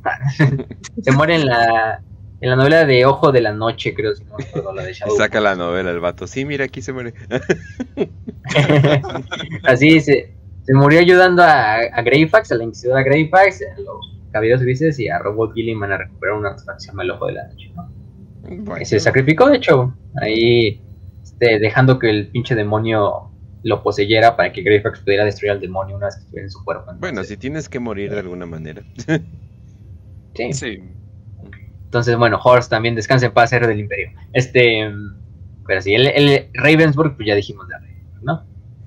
Eh, tenemos a los almirantes, que los almirantes comandan cruzadas o grupos de batalla de una flota de batalla. Las flotas de batalla a su vez se subdividen en grupos de batalla. Puede haber muchos grupos de batalla dispersos por todo el sector, es un sector bastante grande porque son varios sistemas estelares. Entonces puede haber un grupo de batalla en cierta parte de, en un, construyendo un sistema, mientras que otro grupo de batalla está en otro sistema y así, y así. Y los que comandan estos son los altos almirantes, High Admiral, simplemente, no, no sin el apelativo de Lord. Entre ellos tenemos, por ejemplo, Jacon, que es, eh, fue alto almirante de la Cruzada Angevina, se perdió en el, en el Warp. este, y después tenemos al almirante, así en seco almirante, que es el comandante de un grupo de batalla, eh, pues en cierta parte. Podemos decir que más que nada el alto almirante es de una cruzada o de una colección de grupos de batalla y el almirante de un grupo de batalla. Entonces, en este caso, pues, por ejemplo, tenemos a Caspar Marius Todoric Marran, que fue el comandante del grupo de batalla Calides en la cruzada Indomitus, en la flota Primus, a, este, a Parol, que fue comandante de, la Armada Imperial o de la flota de batalla imperial en el sector Armagedón durante la defensa en la segunda y creo que en la tercera guerra, si no mal recuerdo también. A Quarren, que fue el, almirante Quarren, fue el que defendió el sector cadiano durante la tercera cruzada negra. Y si no me recuerdo, también sale en Battlefield Gothic Dogs en el prólogo cuando estás ahí defendiendo Cadia y que llega la falange, es cuando él dice, pues no importa, aquí nos vamos a quedar a pelear y hasta la última nave, no importa si la perdemos, no haremos que los traidores pongan un pie en Cadia, ¿no? Tenemos que darle tiempo a que activen los escudos y, es cuando llega ya la pinche falange y, llega a ayudar, ¿no? A Trajan o Trajano, que era comandante de la Fire of Haven, que fue una de las naves más grandes de, durante la tercera guerra de Armagedón. A Usur's, a Venesca Catalia, también la recordarán de Battlefield Gothic que es la, la almirante que llega así ya entrada bien la, la batalla de, la, de, Cadia y decide atacar pues literalmente la nave de Abaddon. No le va muy bien. y es, así es lo peor que fue? Güey, esa fue una escena de, ok, tenemos enfrente, eh... ay, se me fue el nombre de la nave de Abaddon. No, tenía una fortaleza. La Vengeful Spirit. ¿verdad? Ah, ok. Tenemos enfrente el Vengeful tenemos el Vengeful Spirit, ¿no? Sí, así es. Es la nave que ha destruido un millón de naves y ha combatido en miles de batallas, siempre ganando. Sí. Es la nave que puede destruirte sin siquiera pestañear, solamente con presionar un botón. Sí. Es la nave que puede, ha, combatido con más de 100 naves distintas al mismo tiempo y ha vencido sin ningún rasguño. Sí.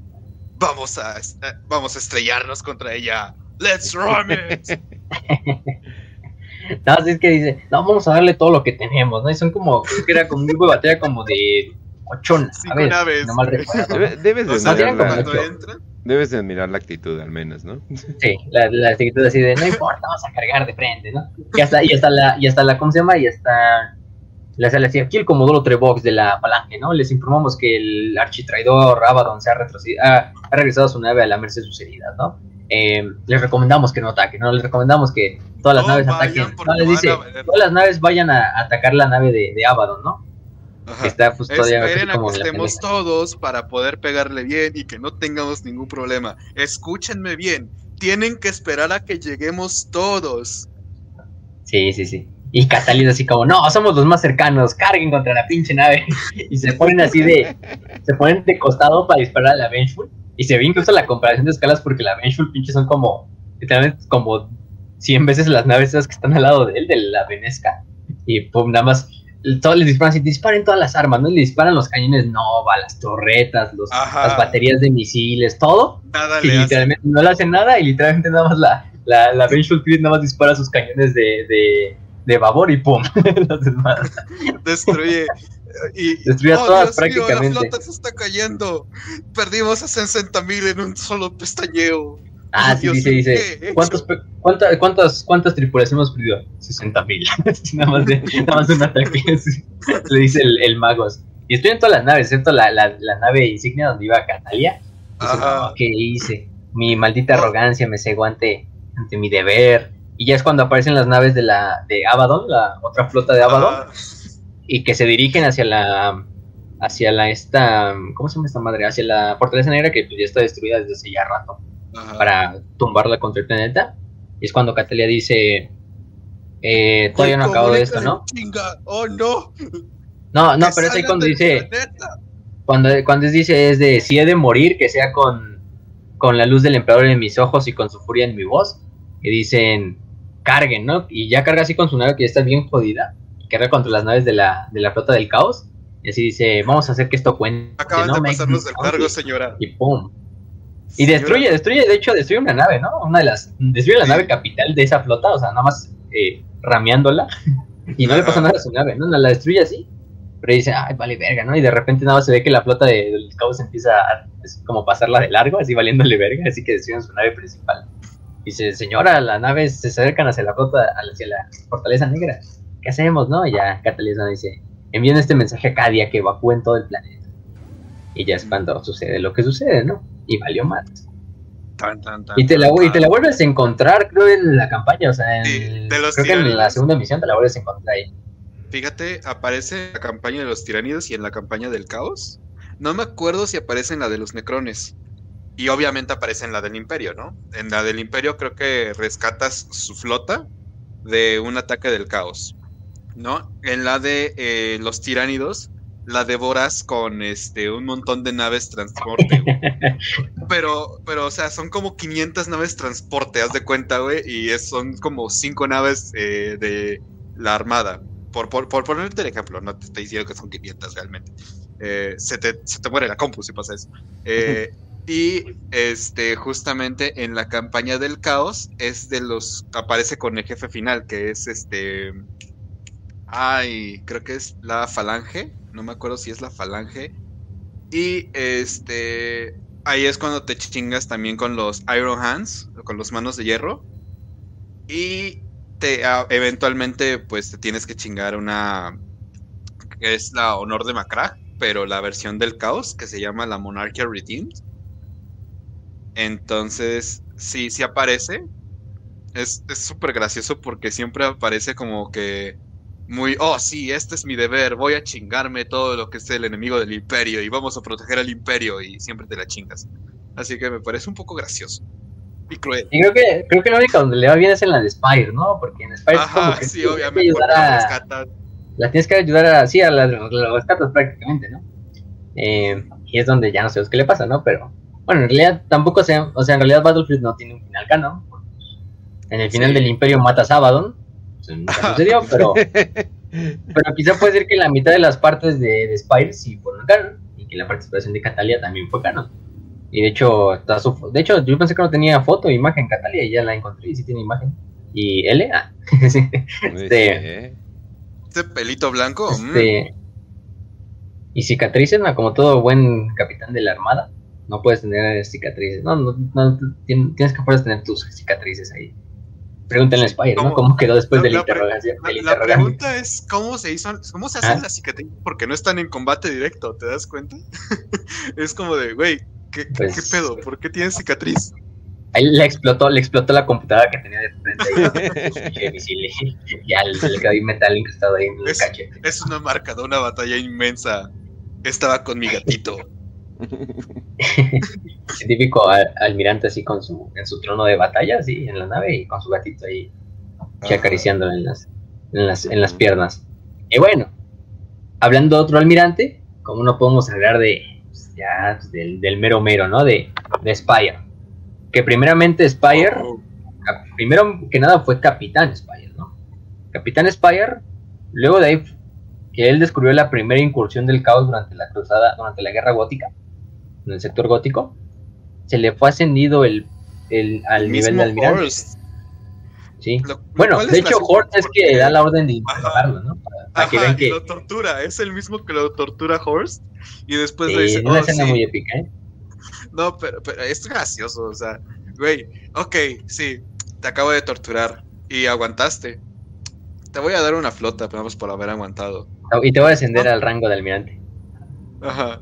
Y lo asciende un inquisidor, que es curioso, ¿no? O sea, no lo asciende Ravensburg, que sería su, su comandante, sino que el inquisidor literalmente, ah, pues ya está siendo admirante, ya le dije a Ravensburg, no te preocupes.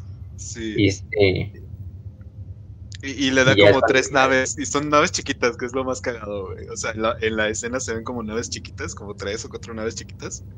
Y, yo me imagino, ¿qué esperabas? ¿Que te dieron un, un emperador? Tampoco, te, no, tampoco me mamaste el pito, cabrón. no, bueno, sí, de eso el juego, ¿no? Pues prácticamente es que estar haciendo la flota más grande.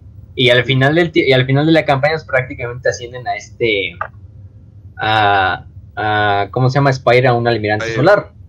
Porque el almirante, el alto almirante de ese sector, pues es Ravensburg, ¿no? No puede haber dos al mismo tiempo. Entonces, estaba debajo de Ravensburg.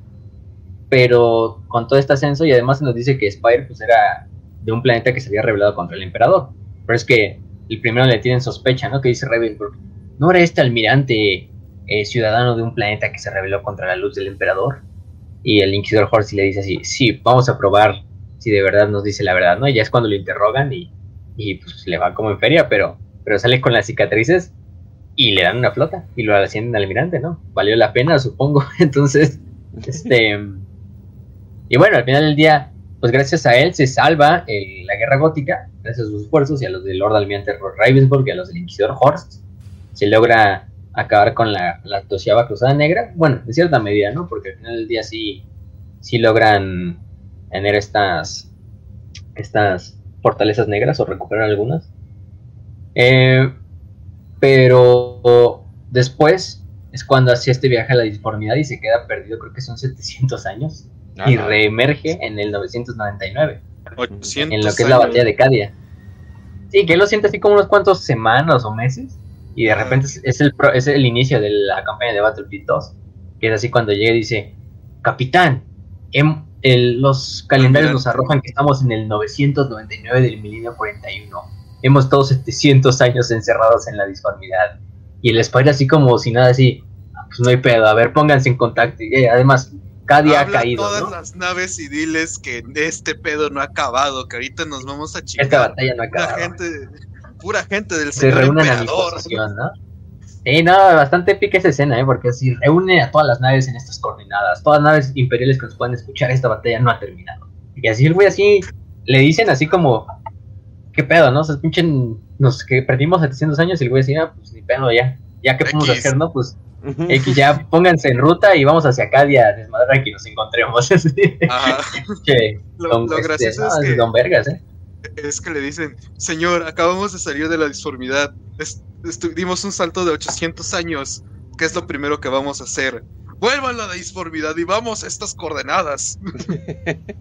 Así es cierto. no has cagado porque salen de la disformidad y regresemos nosotros como Vamos a estas coordenadas, tú reúnense aquí, ¿no? Y y ya es cuando. Y está bastante bien hecha esta campaña, porque empiezas a reunir naves del mecánico, de las artes, em, de otras de la Armada Imperial. Conoces a Gilliman. Hacia el final del día conoces a Gilliman, y Gilliman ya le da como el título así: ah, sí, tú eres High Admiral desde hoy en día, ¿no? Desde ya tienes todo el mando de la, de la flota, entonces, sí, o sea, este, déjeme escuchar su mano de poeta a poeta, le dice Gilliman, y ya, te una, te una nada. Entonces, ese es, ese es el buen Spire. No sabemos qué pedo con él después de. O sea, lo de Battlefield Gothic 1 sí es canon, porque hasta hay novelas de la guerra gótica, donde Spire es prota y. O bueno, por lo menos sale el güey. Em, y el Battlefield Gothic, pues es prácticamente la historia contada de lo que es la Luciva Cruzada Negra. Entonces es canon hasta cierta manera. Lo del 2, pues puede ser canon. O sea, yo creo que es canon hasta, podemos decir que la mitad de la campaña, ¿no? Ya, obviamente eso de que Spire personalmente destruye la nave de Abaddon, pues obviamente no es, ¿no? Pero. O que los Tecrones destruyen el ojo de terror completamente, pues tampoco. Sí, sí, tampoco, ¿no? Pero. Pero, pues. Spire no deja de ser un personaje que es canon. Sí. Al final del día, cagado de Warhammer es que todo de cierta manera es canon, a menos que alguien diga lo contrario. Entonces, eh, al menos que literalmente pongan, ah, no, este güey no es canon, así. Comunicado. Game Workshop dice. no, no, así. Pero. Es comulgado de la comunidad.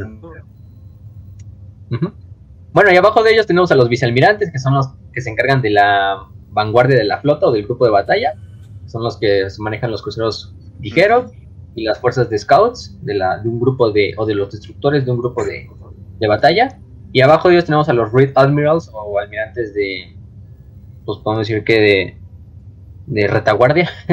que son los que se encargan de proteger la retaguardia. Entonces son como son los oficiales del almirante, ¿no? En este caso. Y aparte de ahí ya van bajando. Ya luego sigue el rango de capitán, que, ah, es el líder de un navío. Mm. Que el comodoro también es como un papel un poco. Ah, sí, comodoro. Administrativo, eh, ¿no? Sí, como, como un comisario. Bueno, mm. no, es que tiene sus comisarios, pero el comodoro sí es como el segundo al mando del capitán. Y tiene su staff, ¿no? Eh, ya tenientes de corbeta, tenientes de crucero, todo este desmadre, ¿no? Pero el capitán es importante porque es el líder de una nave, de una sola nave, ¿no? Como lo era Spire en sus primeros años. Ahí se me ocurre, por ejemplo, el capitán Abridal. El capitán Abridal es el, oh. Ah, un, pinche también don, Verga, que, oh, que se echa, que es el, que cuando están las tres fortalezas negras en la batalla de, Schindel, de Schindelgeist, ajá, y se sacrifica, güey. ¿Tienes sí, el discurso? no mames. Creo que aquí lo tengo, a ver si lo podemos poner o si no, que lo pone, hay que, hay que decirlo, les mando el link y ahí te lo ponemos. Creo que está en el canal de Telegram, pero para encontrarlo está cabrón. Bueno, ahorita lo encuentro y se lo digo, ¿no? Pero el Capitán Abridal. Ahí les pongo la escena, pero el Capitán Abridal es. Este. Déjame, ahorita lo encuentro en chinga. Este. Es un, un chingón porque cuando se ve que en la batalla de Schindelgeist, que es este como sistema estelar, donde Abaddon manda lo que son las. A ver. Bueno, a ver, déjame darte el contexto y lo dices, ¿no? este, Están las tres fortalezas negras haciendo como un rayo conjunto para destruir la estrella y como destruir todo el sistema, porque hacen que la estrella entre en supernova y así destruyen a todo el sistema. Y es cuando literalmente pues las naves no se pueden acercar porque las estas fortalezas tienen escudos, están bien protegidas entonces dicen, pues, estamos jodidos, ¿no? Y es cuando el capitán Abrida levanta la mano y dice, mi, mi nave es la más cercana, ¿no? Para, en relación a las fortalezas negras.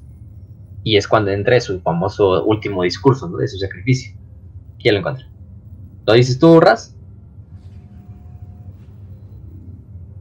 Sí, nada más dame chance porque quiero hacerlo bien. Quiero darle el eco. a ver, ah, mamón, mamón. El discurso merece eco y tú lo sabes. A ver, déjame decirles. Entonces, este es el discurso del sacrificio del capitán Abridal y su crucero de batalla clase Overlord, el Flame of Purity o Flama de la Pureza, durante la batalla estelar del sistema Schindelgeist en la doceava cruzada negra. A ver. Ok. A ver, ¿si me escucho bien? Sí. Ok. Eh, no tanto, no tanto. Aquí está. Aquí está. Por mi fe, que la luz del emperador se extienda hasta la estrella más lejana. Por mi deber, la galaxia pertenecerá, pertenecerá a los virtuosos. Por mis acciones, la Armada Imperial será honrada y recordada en Santa Terra. Por el emperador de la humanidad y por la Battle Fleet Gothic. Ahí está. Y ¡pum! Se estrella contra el centro de las tres rayos. Eso hace que sea como una reacción en cadena que se activa el escudo de todas las cruzas de las fortalezas negras y es cuando la flota de batalla ya aborda y dice el sacrificio del capitán no abridándose en mano, a borde. no solamente la destruyen, güey, la desvanecen. Sí, bueno, ese, era más una trampa de los traidores, ¿no? De dejar que los, los, la flota tomara la nave, y a tomar la nave, y pero pero en ese caso pues se mueren en este cuando cuando choc cuando cuando entran los traidores como que destruyen la fortaleza negra y se va a la verga pero aún así pues logran evacuar a muchos y y, y este y no se pierden no pero sí la, la el capitán Abridal es el que más se me acuerda también hay otro capitán que se sacrifica a mitad de la película bueno de la película del juego que es en esa donde puedes tú decidir si ayudar a los Eldars con su puerta de la telaraña o destruírselos. este, mm, obviamente. Y obviamente todos ayudamos a los Eldar, ¿verdad? Obviamente todos ayudamos a los Eldar, ¿verdad? Sí, obviamente todos, ¿no? Y no me acuerdo del nombre del capitán, pero ahorita se los encuentro y si quieren les pongo la escena, pero, pero literalmente disparan el cañón Nova, una nave ya bastante averiada, y lo disparan contra lo que es la, la, la, la puerta de la telaraña y la, y la destruyen, ¿no? Eh, obviamente la nave explota y se pierde para siempre, pero logran destruir la nave. Y esa es famosa escena donde están los tempestos ahí, así como Ajá, destruyendo haciendo hate crimes ahí contra los Eldars. sí. que hasta los tienen así todos puteados en el suelo y la flota de batalla ahí pasando atrás. bastante, bastante épico, Es que literalmente hay como I can breathe los Eldars y, y los tempestos ahí arriba. pero están madreadísimos, güey. Parecen Yamcha. Los muertos ahí. Creo que hasta sale el este. ay, se me fue el nombre del corsario, del Eldar corsario, que es bastante. Iriel, ¿no? Iriel. Ajá. Y es así de, ah, nada como un día con crímenes de guerra. eh, sí, sí. Pero, pero bueno, Ahorita les, ahorita les paso el dato, ¿no? Pero si es el capitán Abridal, hijo de su perra madre, es este. Creo que sí es este, ok. Los ahorita se lo mando y, y si ahí lo pone el. Abridal. La neta, güey. Ok, y bueno, eso son en cuanto a capitanes. Después de eso, pues ya se desprende prácticamente todo lo que son los rangos. Ya dijimos comodores, los comodores, que son los comodoros capitanes, que son los ayudantes de un almirante o también de un capitán. Está Hensman, Bensatoria, Herbert Visitor, Stefan Hemmelhost, eh, Lord High Captains, capitanes, altos capitanes, capitanes de ala o capitanes, lords capitanes también. Eh, el propio capitán, comandantes, comandantes tenientes, heraldos tenientes, oficiales junior, son tenientes más que nada, segundo, tercer teniente, subteniente, etc. Y ya finalmente los que son oficiales no comisionados, ¿no? oficiales eh, Master Chief, por ejemplo, los Master Chief Petty Officers, que es el jefe maestro, es un rango de la Armada. ¿Por qué creen que el jefe maestro de Halo se llama así? Porque es de la Armada de la UNSC, de las Naciones Unidas, porque es jefe maestro menor. Pero pues, también es un rango que pues, en la vida real se utiliza, ¿no? Obviamente. Sargento de armas, hasta ya los últimos, los más bajos, ¿no? Y ya tenemos a los que son los de la Naval Security. Que la Naval Security tiene como una forma de, de de organigrama aparte de lo que son los demás rangos, porque los de la Naval Security, que también se llaman el destacamento disciplinario de la flota de batalla, son los que se encargan de darle seguridad a la flota, su propio brazo armado. En este caso sus rangos son el Lord Procurador, que es un rango senior, el Procurador, que es el equivalente a un Comodoro, el Mayor, Cabo y un oficial común de campo, ¿no? Eh, no hay mucho que decir de la Naval Security, o sea, son hombres bastante bien entrenados, obviamente. Eh, tienen bastante experiencia, muchos a lo mejor ya son, son veteranos de la guardia y se les da un papel en la, en la, en la, seguridad naval. No están tan bien equipados, obviamente, como un guardia, porque su tarea principal no es luchar en tierra, sino más bien es defender la nave. Pero obviamente están muy bien entrenados y los podemos ver también en la en, la, en Angels of Death, en la serie, ahí salen unos guardias navales. En este caso de la nave de Los Ángeles Sangrientos. Pero pues es prácticamente lo mismo. En este caso. Eh, y bueno, también tenemos otros rangos, ¿no? Como Fleet Master, que es de la Cruzada Indomitus, y el Group Master, que son señores de todas las flotas de batalla de la Cruzada Indomitus. Pero, pero sí, prácticamente. También tienen sus propios badges. El almirante o el alto almirante obviamente es como general de cuatro estrellas, ahí lo van a ver con su cruz heráldica con un cráneo en el centro, con cuatro estrellas. Em, aparte de esto, que pues ya estamos el almirante, el vicealmirante.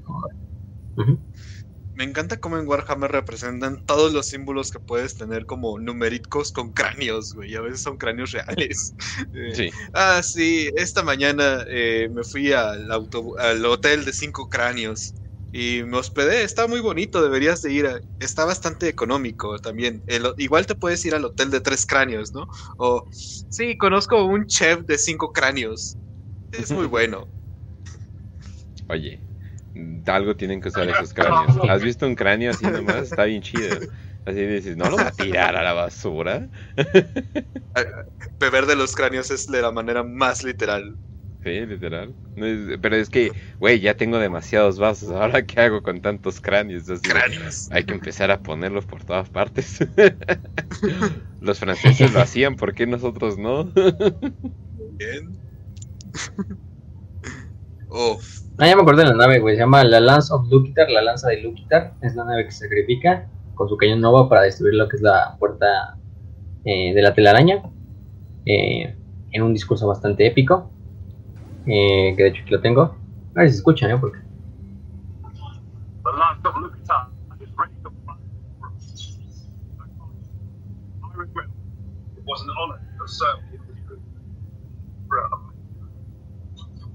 Ya es cuando se sacrifica y a la vez, ¿no?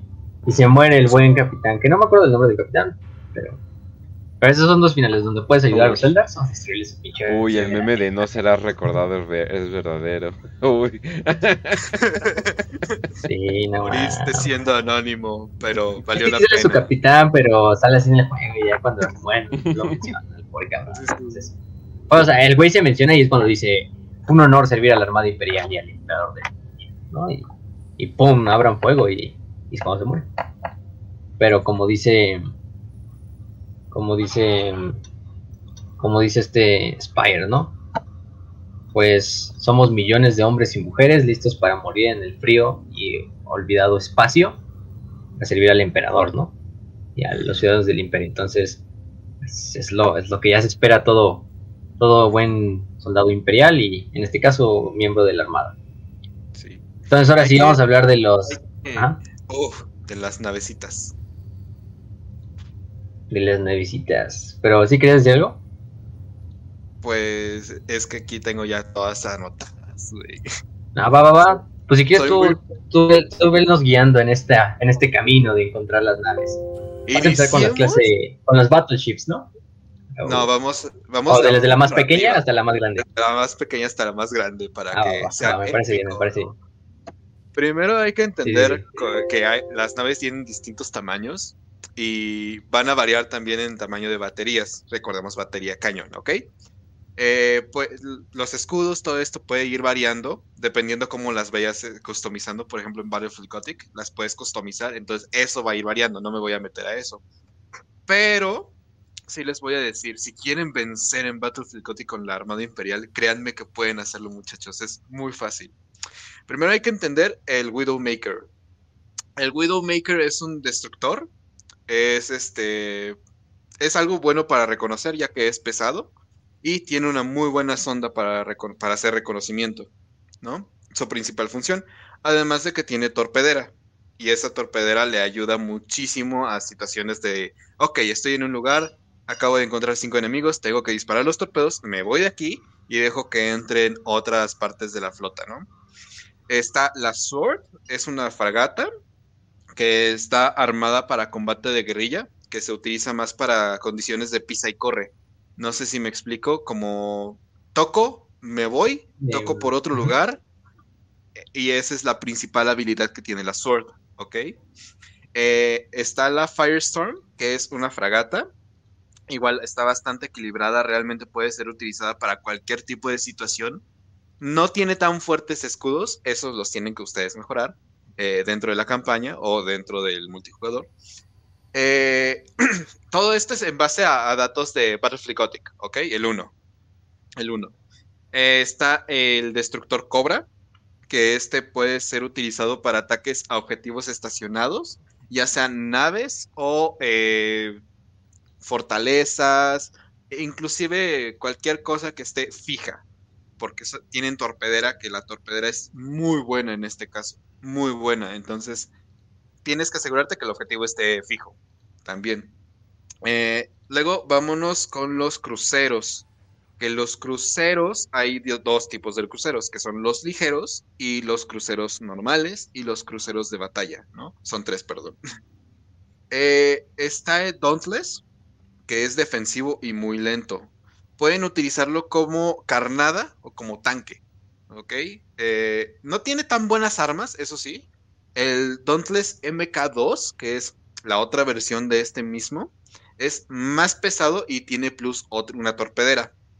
Entonces, eh, tiene tanque, es como un todo en uno. Tanque, eh, torpedo, pero es muy lento. Entonces, carnada más que principal de ataque. Está el dictador, el dictator, que creo que es el que estábamos mencionando, el dominador. No me acuerdo cuál era el que mencionamos anteriormente. el dictador tiene muy buena velocidad.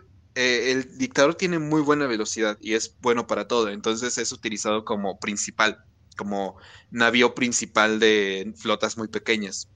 ¿Ok? Eh, luego está el Gothic, que es ligero, muy rápido y tiene torpedera. Eh, la torpedera es muy importante para... Es que, es que mete mucho daño. es, mete muchísimo daño, ¿no? Eh, es muy bueno para utilizarse en situaciones de pisa y corre, igual como ataques de guerrilla. Es muy buen crucero. El Dominator, este es extremo, es muy pesado, pero, y obviamente lento, pero tiene un cañón Nova. Entonces funciona más como si fuera un tipo de artillería en el espacio, si lo quieres ver de una manera curiosa o graciosa.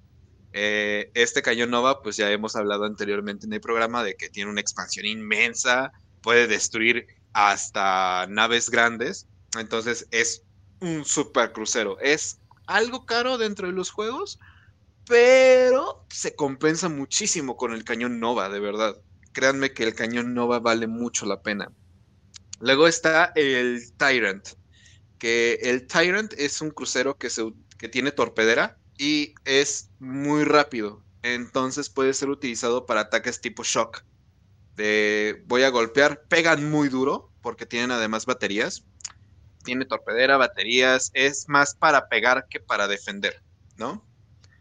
Eh, ¿Sí me estoy explicando o busco alguna? No, no, no, no, Luego, ah, luego, estás bien. Luego está el lunar, que el lunar es eh, eh, tiene más armas que Tyrant, pero tiene un poquito más de, defensa. Entonces puede ser utilizado como crucero contra navíos grandes, debido a que tiene la velocidad de crucero y no de este, navíos grandes. Eh, es muy utilizado para esa situación. Si ustedes tienen una nave, por ejemplo, proponer un ejemplo, Imperial contra Imperial, el lunar contra un este, emperador, el emperador es muy lento entonces puedes aprovechar que el lunar tiene velocidad de crucero con las armas que debería de tener un crucero de batalla. Mm. Y ahí tienes una enorme ventaja, ¿no? Es micromanaging, pero es muy eficaz si lo sabes manejar. ahora con los cruceros de batalla, está el tipo Marte, que este es increíblemente pesado, pero tiene tropas especiales para abordar. Entonces, eh, ¿recuerdan lo que estábamos mencionando de que tienen guardias dentro de la, de la nave para defender la nave? El tipo Marte tiene, tiene como guardias más fuertes de lo común. Entonces, al momento de abordar, tienen más posibilidad de, de hacerlo bien, ¿no? Y obviamente que es pesado, puede hacer combate a larga distancia, tiene muchísimas armas a larga distancia, tiene un enorme rango de batalla, entonces es conveniente para ese tipo de batallas como entre estáticas, porque también hay que recordar que pueden tardar en llegar los eh, proyectiles, pero el que sea pesado te da una ventaja defensiva, porque lo puedes utilizar tanto para situación de defensa como para situación ofensiva. Eh, luego está el Overlord. Eh, crucero de batalla Overlord es defensivo meramente. Eh, no tiene tantas armas, no tiene mucha fuerza de combate, pero aguanta putazos. Es básicamente un super tanque, güey. Es lento, pero es muy funcional para el, combate inicial, porque tiene mucho que dar y te rinde bastante bien. Si tú lo mandas eh, al inicio con, por ejemplo, un este, Dauntless, para la primera, es muy probable que vayas a tener la ventaja de que ellos hagan la, mm, la muralla, ¿no? Por así decirlo, una barrera de defensa, y puedes ya hacer otros ataques convenientemente con otro tipo de, navíos, por ejemplo, don, eh, el Dictador o el Gótico, ¿no? Ahora, lo, choncho de la Armada Imperial, los navíos de guerra, que son los battleships, eh, el Emperador. El Emperor, el clase Emperador tiene armas pesadas y muy fuertes escudos. De verdad, o sea, son muy fuertes escudos. Aguanta putazos y más que eso, tiene las armas pesadas que un chingadazo de esas cosas te destruye una nave, básicamente, ¿no? Es muy poderoso, muy grande, no es tan rápido, y esa es su única desventaja. Y eh, por así decirlo, si lo piensas, es por eso que les digo que puede ser eh, débil contra naves rápidas. Por eso es que tienes que siempre tener escoltas, ¿no? En las escoltas suelen ser destructores o fragatas. ¿no? O sea, si tú mandas un eh, clase emperador solito, muy probablemente vaya a irle mal. No vaya a ser destruido, pero vaya a perder muchos puntos de salud, ¿no? Hablando en términos técnicos, no estoy diciendo que se pueda enfermar un navío. O tal vez sí, espíritu máquina. Espíritu máquina. ¿Has visto esas madres de Nurgle? ¿Has visto, ¿Has visto esa nave de Nurgle toda peluda a la verga? No, sí, eso es. Muy bien, oh Dios. Ah, está jodida, ¿eh? bueno, eh, y por último, eh, está el, el retribuidor, eh, clase retribuidor, que este es muy veloz. O sea, si piensas que el Emperor tiene armas pesadas y rápido, el Retributor es completamente lo contrario, es rápido y con armas ligeras. Entonces te da mucha ventaja táctica porque puedes acompañarlo con el, clase emperador si tienes muy buen espacio. Eh, obviamente en los juegos normales puedes llevar uno nada más porque son muy costosos. Em, pero es muy veloz, tiene armas ligeras. Es ideal para combates de guerrilla. Porque tiene la fortaleza, todavía tiene bastante fortaleza como buen navío de guerra y tiene bastantes baterías de batalla. Entonces, a pesar de que son armas ligeras, pegan muy rápido. Muy, muy, muy rápido. Y recarga rápido. Entonces es como combatir una ametralladora. Ponlo de esta manera, ¿no? El retribuidor es una, es una ametralladora de calibre 9, de 9 milímetros, y el clase emperador es un cañón de 500 miligramos, 500 milímetros, ¿no? Por poner un ejemplo. Eh, ambos son muy eficaces para cada situación, pero cada uno tiene como que su fortaleza. Si quieres tener eh, combates de pisa y corre, es más recomendable el retribuidor. Y si quieres tener combates estáticos y de como ah, desgaste, es el emperador. ¿Ok? Estos son los eh, los navíos que tiene la Armada Imperial, al menos con los datos que encontramos en Battlefield Gothic. Obviamente también están los eh, navíos de transporte que ya mencionamos al inicio, que tienen tres baterías, no son muy fuertes, son bastante débiles de hecho, eh, pero pueden ser utilizados también por la mercante, a veces son utilizados por la Imperial. Naves de transporte, ¿no? Son muy comunes. Y son las más baratas de hacer, de hecho. Así que esos son los navíos que se encuentran dentro de la Armada Imperial. Eh, hay otras y, hay muchos más, ¿eh? Porque en Battlefield, no, pueden meter todos. Porque son un putero. Pero son, son como los principales que vas a encontrar en una flota los más representativos. Ajá. y bueno, de hecho, ayudando a eso que decías, porque, por ejemplo, no, mencionan, hay que mencionar cuánto miden, ¿no? Porque a lo mejor se escuchan, ah, los Battlefleets, los Battleships, los cruceros. Pero aquí, hay, aquí hay que eh, entrar algo, obviamente. Kilométricos. No, pues sí son kilométricos, pero hay que entrar a algo ahí de que es, es difícil y en Warhammer más porque no hay muchos datos, se contradicen algunas fuentes en cuanto a los tamaños, pero, pero, eso sí. Por ejemplo, se nos dicen que, por ejemplo, los, las, las battleships, vamos con las más grandes, las battleships pueden llevar una tripulación de, de 25 mil hasta 3 millones de hombres, dependiendo de las fuentes, dependiendo de donde lo consulten, dependiendo de también el tipo de actividad que vaya a hacer la nave. Y puede variar su longitud desde 8 hasta 12 kilómetros. Eh, para que se den una idea, por ejemplo, sería como la mitad del, del superdestructor que sale en Star Wars, en la, película 6. Em, o podría ser la mitad de prácticamente la nave que sale en Halo, en Halo Reach, el, supercarguero Covenant, eh, que mide creo que 29 kilómetros, 27, 29. Este, mm, eso sí, las battleships no solo se acaban ahí, obviamente. Estas son las battleships de la Armada, que es la Emperor, la Retribution y la Apocalypse, ¿no? Que son las tres principales. Por ejemplo, y más. Por, por, poner un Pero, eh, las arcas mecánico.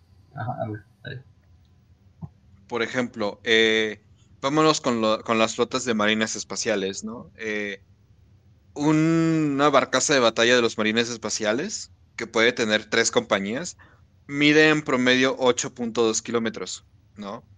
Y a comparación de un emperador, de hecho en el juego se ven muy pequeñas, porque el emperador es inmenso, una, clase de emperador es inmenso. Em, de verdad, o sea, la cuestión de tamaños en lo que es Warhammer es ah, bastante grande. Pues, o sea, imagínense, imagínense el, imagínense el Burj Khalifa, que es el pinche edificio más alto de la actualidad, que mide 800 metros. O sea, ni a un kilómetro llega. Ahora pónganse esos 12 kilómetros de una nave clase Emperador parados. O pongan, vean, busquen una imagen del Burj Khalifa, simplemente para que se una escala, ¿no? En Google, donde ustedes quieran. Pongan al lado una nave clase Emperador.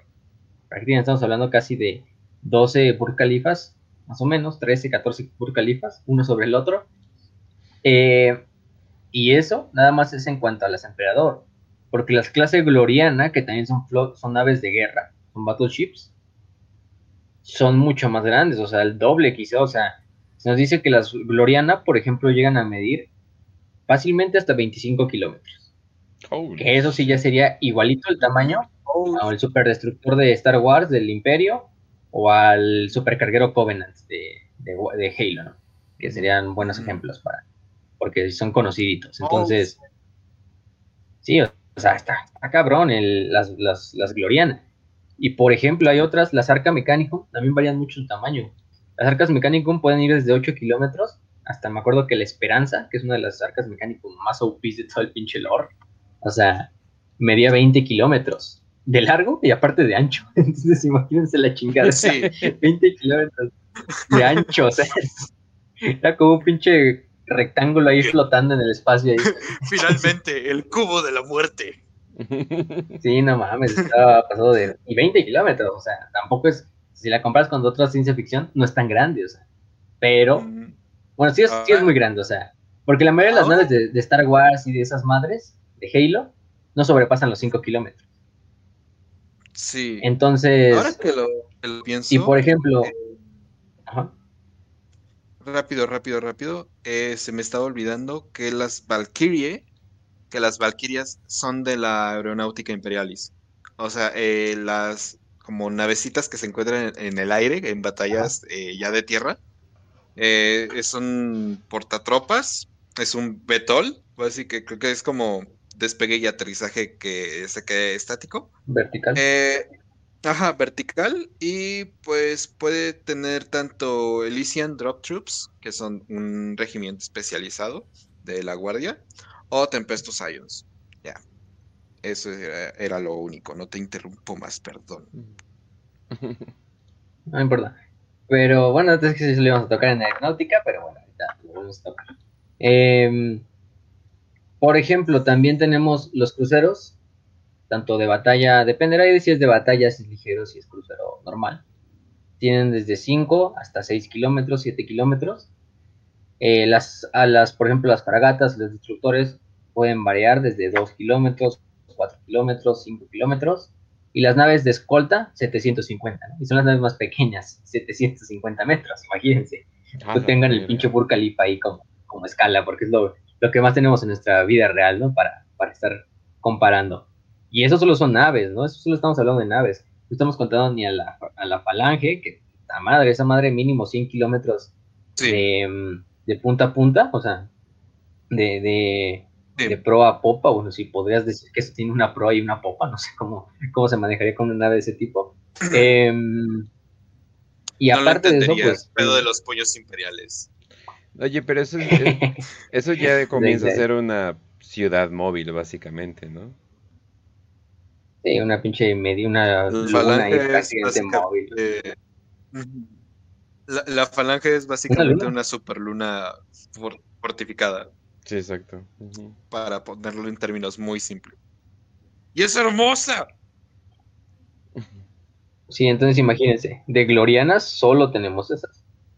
Y las glorianas, em, algunos pensarán que las glorianas solo las tienen los Marines, ¿no? Las glorianas, todavía hay glorianas en servicio y las tiene la Battlefield Solar principalmente y otras miembros de la Armada Imperial. Por ejemplo, tenemos la Amphion, que es una de las principales naves de la Battlefield Solar, que se encarga de proteger obviamente lo que es el mundo, eh, el mundo madre, que es Terra, y aparte ha participado en el ataque de Sana 2, en la incursión Sana. Em, se supone que creo que fue destruida, pero em, en la batalla de Triton Amphion, pero bueno, no sabemos qué tal. Tenemos también, por ejemplo, la... Creo que, creo que es la otra nave, ahorita les busco el nombre. Pero imagínense, esas naves clase Gloriana, ya dijimos 25 kilómetros de largo, entonces, puta madre. Yo hay muchos videos de esos de comparando tamaños de naves de las hechas. Este, hay unos donde, por ejemplo, la, para que se me idea, la, esta, ¿cómo se llama esta nave de los templarios negros? la, ah, sí, la mm, famosa, la, la Eternal Crusader.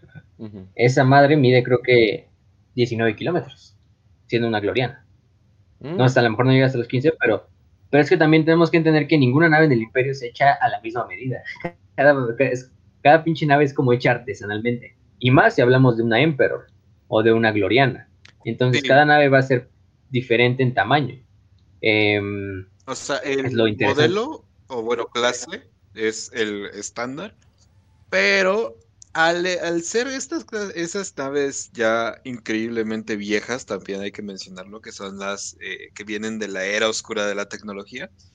Y como no se tienen las plataformas de construcción estándar, cuando son modificadas pierden o ganan tamaño dependiendo eh, cómo, cómo se reparen, ¿no? Entonces van, van a verse inevitablemente modificadas. Terminar viéndose un pinche Space que, que mencionar.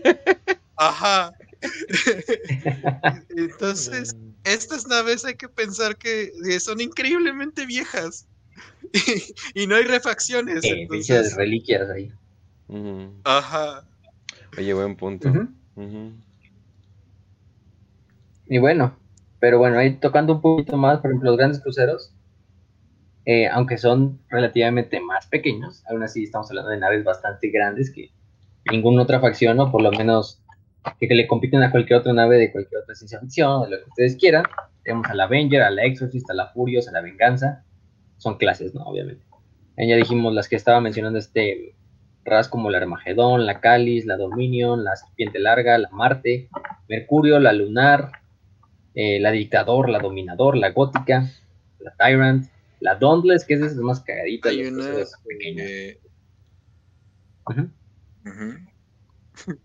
Y las escoltas, que son destructores. A mí la que me da más risa Cobra. El modelo Cobra está muy gracioso porque ah, literalmente parece una cobra. El modelo Cobra. El tipo Cobra es demasiado gracioso. Es como, está chiquita. Es pequeña. Está enojada. La comparación, sí. Pero, y de hecho hablando ya, o sea, hablando, ya dijimos las clases principales, nos vamos a ir una por una porque pues nunca acabaríamos el programa, pero, pero ya les dijimos las más importantes y las imágenes le dicen prácticamente todo, ¿no? La especialización. Pero recuerden que las, las battleships son las más grandes, por lo menos en naves de línea. Imagínense, tienen por ejemplo la, la, ¿cómo se llama esta? La... Ese es su nombre. La, la Emperor tiene este, de cada lado 12 baterías. Eran 12 baterías y cada 12 baterías tienen 5 macro cañones. Son esos famosos cañones donde se ponen esos como literalmente misiles gigantescos así. Eh, que, se, que disparan las naves imperiales que hasta traen así sus propias leyendas así como de eh, The Emperor Protects, así bien pinche épico y de una parte en una cinemática se ve como las están disparando. Y está esto, ¿no? Pero aparte pueden traer el, el Nova Cannon, ¿no? Que es la arma quizá más poderosa de todas las naves imperiales, que es este tipo de láser rayo que vaporiza las naves como humo literalmente. En la novela de No No Fear, de los Ultramarines, habla como la Flame of Purity, dispara su, este, su, su láser y lo que hacen es que literalmente ni siquiera los escudos de las estaciones de ultramar logran como retardar el, el, efecto. literalmente lo que hace el cañón Nova es como destruir el escudo como si, como si se vieran como burbujas de jabón, así que revientan, nada más así.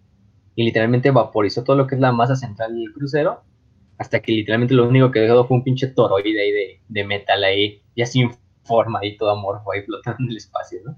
Este, entonces, pues esos son los cañones Nova. Eh, aparte de eso, eh, los Nova Cannons, pues no todas las naves los tienen, solo algunos tipos y algunas clases específicas. Por ejemplo, la Dominator, ya dijimos, em, es la más famosa que tiene este tipo de, cañones. En lo que generalmente llevan la prueba, llevan lo que es un espolón, podemos decirlo como un tipo de espolón. Em, estos espolones sirven tanto como protección, como blindaje para la zona frontal, pero también obviamente como un arma cuerpo a cuerpo, ¿no? Porque, ¿qué sería Warhammer sin cuerpo a cuerpo, ¿no? ¿Qué serían sus naves espaciales sin cuerpo a cuerpo?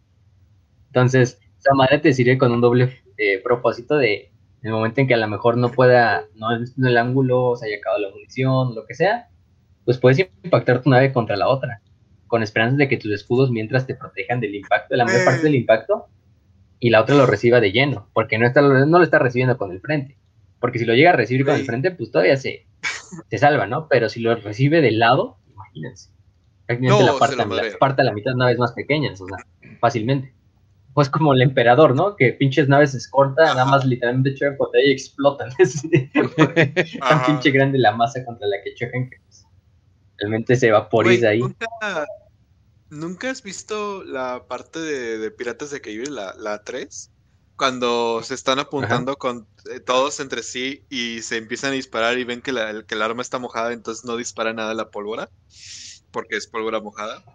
Entonces el otro vato dice, el otro vato dice todavía sirven para pegar y se golpean, se, pegan con las pistolas. así, así, es así son las naves, güey. Todavía sirven para pegar. Güey, te, faltó mencionar. Yo, eh, ¿Cómo se llama? Snatch. Yo creo que la mejor película de Guy Ritchie, ya las demás fueron como que intentos de Snatch 2, eh, 3 y 4. Pero eh, un güey vende armas, pero el güey es conocido por vender armas ya bien culeras, un ruso. Eh, y literalmente así de, bueno, es así de, esta, esta pistola es pesada y que sea pesada es bueno, eso significa que si se atora o no sirve, pues le puedes pegar con ella. y así de, pasos de verga.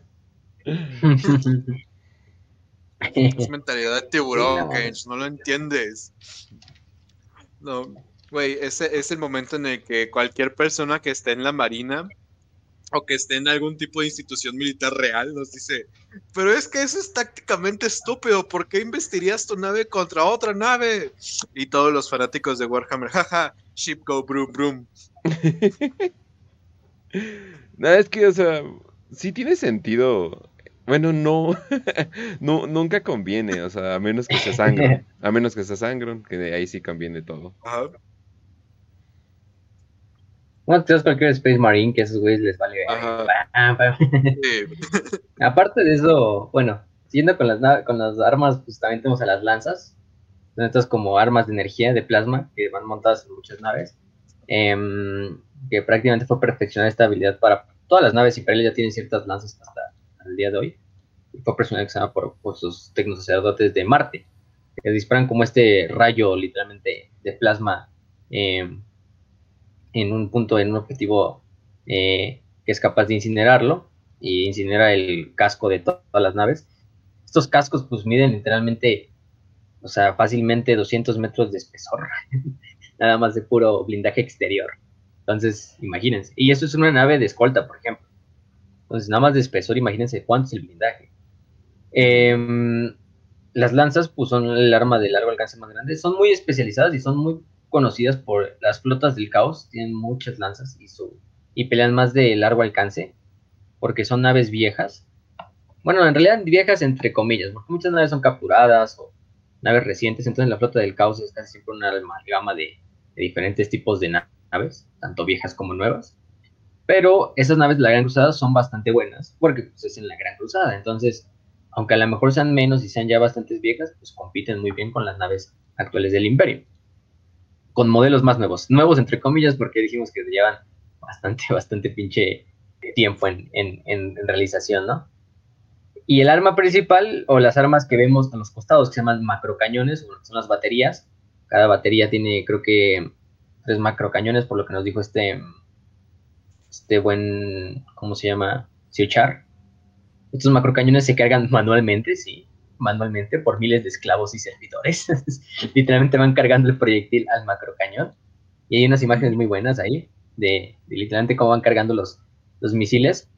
En parte ayuda de la maquinaria propia de la nave y del cargamento automático, pero mayor parte del trabajo también lo tienen que hacer los esclavos y los servidores, literalmente jalando con poleas al, al, proyectil para llevarlo hasta donde debe de ponerse. Entonces, está bastante cagado que literalmente parecen naves así de la pinche.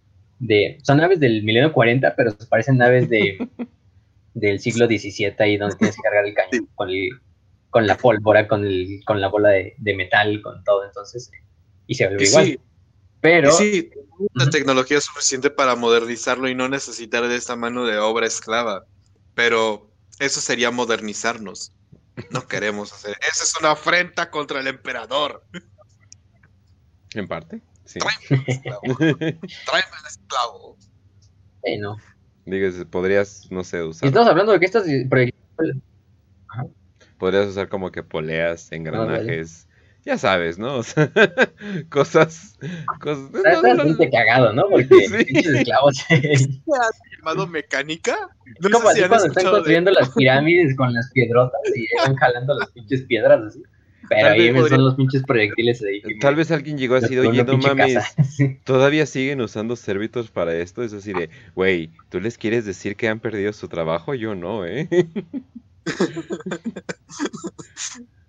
eh están empleando, están, em, están empleando gente. Sí. Bajo la administración imperial se han ganado 500 millones de nuevos empleos en una nave. Todos son esclavos y no les pagamos. ya no hay, ya no hay paro laboral. Imperio, resolviendo problemas. Lo más cagado es que, lo más cagado es que si, lo más cagado es que si un proyectil les da donde están ellos cargando el arma y pinche se abre el espacio y se mueren todos, pues tú tienes que pagar la extensión, entonces no hay pedo. Buen punto. Muy buen punto. Chile también, recordemos que utilizan estos, también recordemos que utilizan estos mismos esclavos para hacer los saltos en la disformidad. Porque el motor de la disformidad lo que hace es este como funcionar a partir de las almas que, absorbe. Entonces, cuando van a hacer un salto en la disformidad, lo que hacen es mandar a ese, a ese lugar o soldados o esclavos, güey. Lo cual es increíblemente cruel. Pero, pues, el emperador lo requiere. Algo, algo, hicieron, algo hicieron. imperio, ¿quién le, quién le importa? ¿Quién es, ¿Quién es verdaderamente inocente, no? Como dijo la, la basada sí, sí, sí. Angels. Puedes quejarte con nuestros recursos humanos y es un, simplemente un pozo gigante. Eso sí es un pozo negro. Eso sí. Bueno, ay, métete. Tírate, ahí están nuestros recursos humanos. Es el cañón de una pistola láser, ¿no? Ajá. Una pistola Volter. el comisario ahí con una sonrisa diabólica, güey. A ver si se queja, a ver si se queja. la oficina, la oficina del comisariado. Sí, ¿no? Y bueno, hablando de los macrocañones, que es lo que estamos hablando de estos güeyes que cargan, hay diversos tipos de munición que cargan. La Aquila, que es la más común, que es. Pues también se utiliza en tierra, o sea, te pueden utilizar como armas de artillería, eh, aunque es más común. Eh, tenemos la Stigis, que dispara como cañones, este, pues, tipos de, de ojivas con punta de adamantio, que penetra literalmente la armadura de cualquier nave imperial, tiranida, necrona, lo que tú quieras. Entonces lo va a hacer. Eh, también tenemos los, los, de disrupción, que son como un tipo de, de misil que, tiene una cabeza de, de, deuterio, de átomos de deuterio, que lo que hace es, no genera tanto impacto físico, pero desactiva los escudos de una forma muy, muy fácil. Y ahí, entre otros, tenemos al, al Ecutor, que son cañones de plasma, a los Thunderstrike, em, que también se utilizan como, por ejemplo, armas de titán, el River, entre otros muchos tipos de macrocañones. Pero así es el arma más, más cagada de, ellos. También tienen obviamente muchos misiles nucleares, entre ellos el misil nuclear Hellfire. Cada misil, imagínense, cada misil Hellfire tiene 122 ojivas. Y cada ojiva es de 5 megatones de potencia nuclear. Holy shit. Este, o sea, imagínense. este, eh, para que se den una idea, la, bomba SAR fue de 50 megatones. Entonces, simplemente con 10 de estos ojivas, y van 122, tienen lo que una bomba SAR, que es lo que más grande artefacto explosivo que ha hecho el hombre en su historia. Y se dice que cada crucero de clase Gothic trae 100 de estos misiles. Entonces, si cada misil trae 122 ojivas, tenemos 1220 ojivas potenciales. este, no, mil, mil, doce, mil doscientas ojivas potenciales, perdón, em, de las cuales pues cada una es el equivalente a 5 megatones. Entonces, pues, no vamos, nada más ahí te lo dejo de tarea, pa, ¿no? Un general, un general de la Guardia Imperial. No, tienes que mandar a sacrificar 500 mil tropas para tomar un solo punto. No puedes bombardear un planeta con ojivas nucleares para destruirlo completamente porque tenemos que pelear por el emperador. Y el, el almirante, jaja, Planet Go Boom. buen regreso, buen regreso. eh, no. También hay otra munición que se llama la carga Gravitón, que se le pone a los cañones Nova, que es un tipo de carga especial, que, como el nombre lo indica, es como genera un campo magnético gravitatorio alrededor de ella. Es con esa es, literalmente aplastan los objetivos como si tú arrugaras una bola de papel. Así es ese punto. Y fueron los que utilizaron los, los por ejemplo, los guerreros de hierro cuando atacaron Talarn en la batalla de Talán durante la herejía de Horus. Y fue lo que hizo que incluso tan potente fue el pinche impacto de estos cañones Nova, que fue en la atmósfera, o sea, ni siquiera fue en el planeta, destabilizaron el campo magnético de Talán así para toda su pinche historia. Por eso Talán también se sumergió en este pinche desierto que ahora es, ¿no? Porque antes no era un desierto. Eso fue gracias a la guerra y a la batalla de Talán que sucedió en Horus. Y literalmente nuclearon el planeta hasta dejarlo como un pinche desierto ahí sin nada que, que hacer. Entonces, lo cagado. Eh, los reactores imperiales pues pueden generar temperaturas cercanas al Sol, cercanas a los soles, entonces millones de grados centígrados. Torpedos capaces de atomizar continentes, literalmente, que es, nos habla en la página de Nemesis prácticamente, en la novela de Nemesis. Em, y pues ahí hay muchos tipos de curiosidades, ¿no? Un bombardeo, imagínense un bombardeo de torpedos ciclónicos, son los que se utilizan para exterminatus, que también lo llevan las naves de la Armada Imperial. Eh, dura 24 horas para, para hacer el exterminatus. Nada más constantemente 24 horas estar bombardeando el planeta con misiles ciclónicos. Que ya dijimos que causan como este pinche ciclón, pero de fuego, que consume todo el planeta. y ahora imagínense que no nada más es una nave quien está disparando, son bastantes naves las que están disparando. Entonces por eso es tan efectivo el, el exterminatus en no dejar nada con vida en la superficie de un planeta. No, pues no, todo eh, Las naves, incluso a velocidad todo lo cocinan por arriba y por debajo, o sea, ¿no? no puede sobrevivir nada. Así, puedes, puedes cocinar, puedes cocinar los, tus huevos así, hacer huevos revueltos, simplemente ponerlos en el cañón, en el macro cañón que dispara los misiles y cocinar los huevos, así como los, los alemanes ahí en África cocinando sus huevos sobre el tanque ahí, este, en el desierto. pero, pero, pero aparte de eso, se nos dice que las naves a velocidad crucero se pueden mover a 40% de la velocidad de la luz, a, la mitad de la velocidad de la luz, a máxima velocidad, dependiendo también del tipo de nave y de la velocidad y los motores que tenga cada nave. Pero empecé el ejemplo de la nave Campanilla, la Campanile, que era esta nave del ejército, creo que era del ejército, o no sé si era una nave civil, pero el chiste es que esta nave es la que ocasiona como este primer impacto en ultramar, que destruye una de las, de las, de las, ¿cómo se llama? Prácticamente de las fortalezas espaciales que tenía Calt sobre ella. Literalmente la, la nave aceleró tanto que llegó a una velocidad de 40% de la velocidad de la luz, simplemente con sus motores normales, o sea, porque obviamente entrando a la disformidad es mucho más rápido que la luz, ¿no? Pero simplemente con los motores normales, la manda.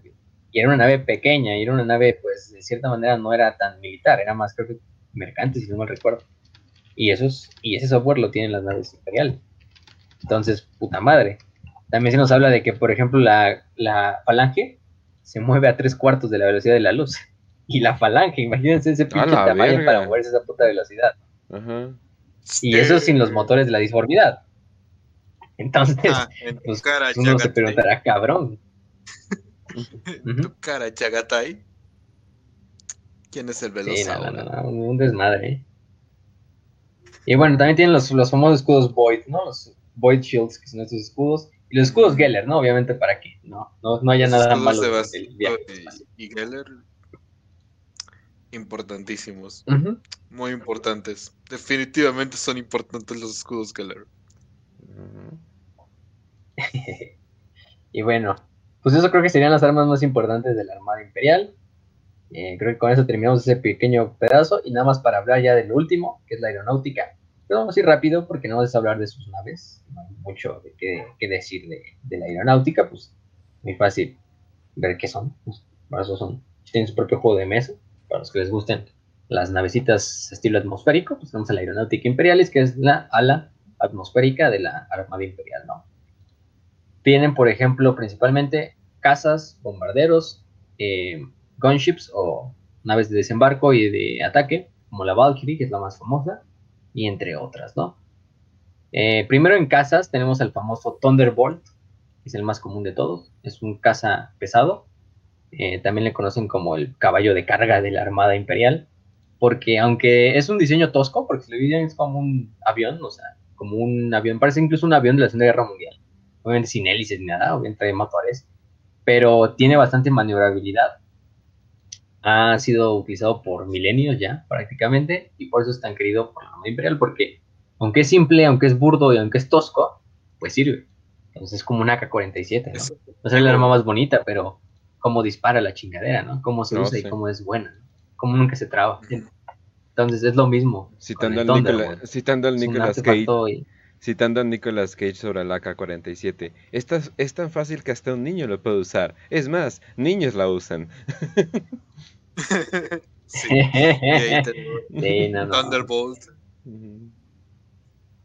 Y de hecho, el nombre es Thunderbolt por el Thunderbolt de la vida real, que era el P-47 Thunderbolt, que era del ejército de Estados Unidos en la mm. Segunda Guerra Mundial, que es uno de los aviones más conocidos porque pinche avión como resistía los balazos. Ese pinche avión prácticamente tenía era que... Muy ¿eh? Sí, o sea, eh, por eso lo usaban mucho en el Pacífico, porque ese pinche avión podía eh, tener un buen de, daño y aún así seguir maniobrando y seguir manejando, incluso aunque estuviera ya medio, así ya medio muerto, pinche avión todavía podía ahí seguir volando, entonces, y su sucesor fue el Thunderbolt 2, que fue, bueno, el Thunderbolt actual, que es el famoso avión ese de los Estados Unidos que, hace estos ataques, que tiene este sonido característico, ¿no? Este...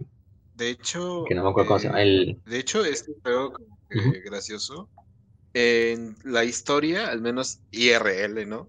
El imperio japonés que hizo el avión cero, el cero lo que tenía era más maniobrabilidad y velocidad, pero no era nada resistente.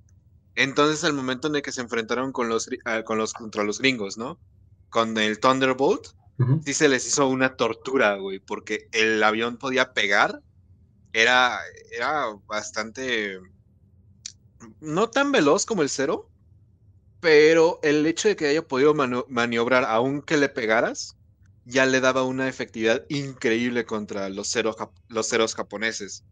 Entonces, sí, güey, es bonita, bonita referencia, la neta. Es un avión muy bonito, muy bueno.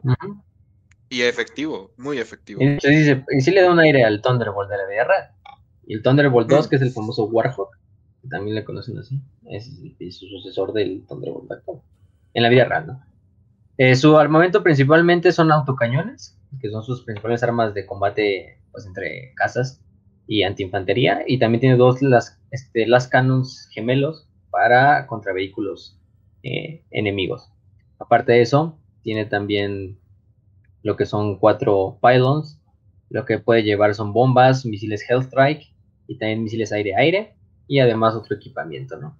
Nos dice que su velocidad máxima es de 2200 kilómetros un rango de hasta 12.000 kilómetros en la atmósfera, el armamento ya lo dijimos, em, su casco, su blindaje de 45 milímetros, que para un avión, pues, bien, pongo, 14 toneladas pesa, nada más. nada, nada, nada, nada pesado, nada más. Y aunque no es un caza espacial, porque el Thunderbolt puede operar en el espacio, está sellado, no hay problema para el piloto. No es tanto como otros como el Fury Interceptor, que sí es el Interceptor Furia, que ese sí es el caza espacial principal del Imperio. Pero aún así el, el Thunderbolt también puede ser utilizado en materias espaciales. Eso no, eso no lo demerita. Pero es más utilizado en la atmósfera como parte de la Fuerza Aérea. Y el interceptor Furia, que es el más común, que es el caza, le dijimos el Starfighter, eh, que reemplazó lo que es el Groat Starfighter, que era el que se utilizaba en la energía de Horus, que era el antiguo modelo, en la actual es el Fury. Fíjense, en, 10.000 años solo se han construido dos modelos, o sea, de, aviones, de Starfighters. Bueno, entre ellos. De, hecho, 70 metros de longitud. ¿Sí? Holy shit. Holy shit. Pues es escandaloso porque 70 metros de longitud, 70, imagínense un pinche casa. O sea, no mames. porque lo que veo es que es como un avión, este, pues de cierta manera compuesto. Porque es más grande obviamente que un, un atmosférico. Porque lleva el piloto, lleva un navegador, un propio navegador y un, un disparador. O el que lleva el control de las armas. Em, aunque, bueno, pero sin el navegador, ¿no? Eso no es tampoco importante. Un astrópata también para dar comunicaciones. Y, lo, importante de esto es que los Furies están equipados con cañones, las Cannons gemelos y misiles antiaviones espaciales. Y también tienen dos este, eh, motores gemelos, ¿no? Algunas variantes también de este, de este, ¿cómo se llama? de, avión o de Starfighter tienen patrones especiales como los de la cruzada Macarius, el Lord Solar Macarius, como los escuadrones Tormenta o los escuadrones Hornet, que tenían incluso escudos para escudos que cambiaban inteligentemente a dónde estaba el enemigo, ¿no? Dónde estaban disparando y escudo se cambiaba hacia esa zona. Ah, eh, bastante, bastante interesante. Sí. Entonces, no tenemos un cuanto en su velocidad, nada más tenemos, tenemos de su de su de su, ¿cómo se llama? De su, de su distancia, de su largo, que son 60 70 metros. Pero imagínense, no mames, es una nave espacial, entonces, en este caso, los Furia pueden acelerar. además, tienen los motores, no pueden viajar en la disformidad, obviamente, pero tienen motores que sí hacen que sobrepasen velocidades no cercanas a la de la luz, pero quizá, este, quizá un 30%, un 20% de la velocidad de la luz. Entonces ya para un casa, nada más para un casa es un chingo. Entonces, pues imagínense. Eh, hay bastantes, bastantes, bastantes cosas curiosas. Tenemos al Lightning, que es el Lightning Strike, o el Lightning simplemente, que es este también avión de combate, se utiliza por la Armada Imperial, y que es más maniobrable que el propio Thunderbolt. Eh, lo cagado de este es que también se generó en Mundi junto al Thunderbolt. Y bueno, también no hay mucho que decir de este. Lo pueden encontrar o lo pueden ver porque tiene una clásica forma como de letra V. y de letra V. Eh, tiene las alas así como hacia atrás, de forma rara, triangulares. Y aunque es mucho más rápido que el Thunderbolt y mucho más ligero, también tiene la misma capacidad puede llevar lo que son los autocañones, los Las Canos, los misiles Hellstrike, Hell Fury y Sky Strike y misiles Sky Strike. Y su velocidad es mucho más grande que la de los propios, em, ¿cómo se llama? Thunderbolts. Aparte de eso también tenemos al Avenger, que es otro, que no hay mucha información. Y aparte tenemos a lo que es a los bombarderos, principalmente tenemos al Marauder. El Marauder tiene muchas eh, variantes aparte de él. El Marauder es el bombardero principal de la Aeronautica Imperialis. Es un bombardero pesado que se puede utilizar en espacio y en atmósfera. Y se utiliza para muchas misiones, simplemente para misiones de bombardeo normal, de scout, también de bombardeo de saturación, que es cuando hacen como este bombardeo en, vamos a decirlo como el famoso cuando disparaban el, Napalm, ¿no? En la guerra de Vietnam. Eso, es el bombardeo sin saturación. O también pueden llevar lo que son eh, ataque a, ataque a tropas de infantería en tierra. No lo hacen también como los Thunderbolts o como los Lightnings, pero también lo pueden hacer. Y también hacen misiones de, eh, de apoyo cercano a miembros de la Guardia Imperial, eh, obviamente en posiciones cuando los necesitan los guardias imperiales se le comunica a la aeronáutica imperialis que se necesita fuego en una posición y los que se encargan son los Marauders principalmente. Obviamente custodiados la mayoría de las veces por casas como los Thunderbolts o como los Lightnings, porque aunque son más grandes y más pesados, son más lentos, obviamente, necesitan, son mucho menos maniobrables y además su misión es bombardear. Entonces, mientras bombardean es difícilmente que, que puedan también ponerle atención a otras cosas, otros casas que lleguen. Em, prácticamente puede cargar hasta 6.000 toneladas de, explosivos. Eh, no, perdón, de 6.000 libras de, explosivos. Lo que puede hacer es que carga 12 bombas y 6 bombas pesadas. Eh, también puede cargar otras 12 adicionales en las alas, aparte. Tiene dos cañones láser en el frente, en la zona de la nariz, que son controlados por un piloto, por un artillero independiente del piloto. Y aparte tiene dos torretas eh, de heavy volter, o dos volters pesados como torretas. Em, y aparte tiene dos misiles, o puede también llevar una bomba interna llamada bombas Hellstorm, que son prácticamente bombas de, de o bombas Napalm, para los, que las, para los que las conozcan de ese estilo, y pues para incendiarias, ¿no? Tienen muchos otros, como el Colossus, que es otro, otro tipo de, de, bombardero que puede llevar hasta 10 toneladas de explosivos, eh, pero también puede eh, pelear en lo que es el espacio y también tiene una torreta en la parte dorsal. El Marauder, que prácticamente ese es más que nada para misiones de apoyo a tropas en, tierra, lleva misiles más que nada más que bombas y es para destruir vehículos enemigos. El Pathfinder, que es un tipo de Marauder que se utiliza para guerra electrónica, para destruir las comunicaciones enemigas y aparte también tiene como forma de scout y el Marauder Vigilant, que es una forma de, reconocimiento, que también lleva las cannons y heavy bolters, pero que, bueno, más bien son reemplazados por una torreta pesada, porque es más un avión de, scout que en realidad de, de, bombardero, como sus hermanos. Y bueno, también se encargan de manejar las que son las famosas Valkyries, ¿no? Que son Beatles, ya dijimos, una vez que aterrizan y, y despegan de forma vertical y que se encargan principalmente de dar apoyo a las tropas de infantería de la Guardia y también de desplegar equipos especiales, desplegar o de hacer evacuaciones, de llevar recursos, de llevar equipos médicos, etc.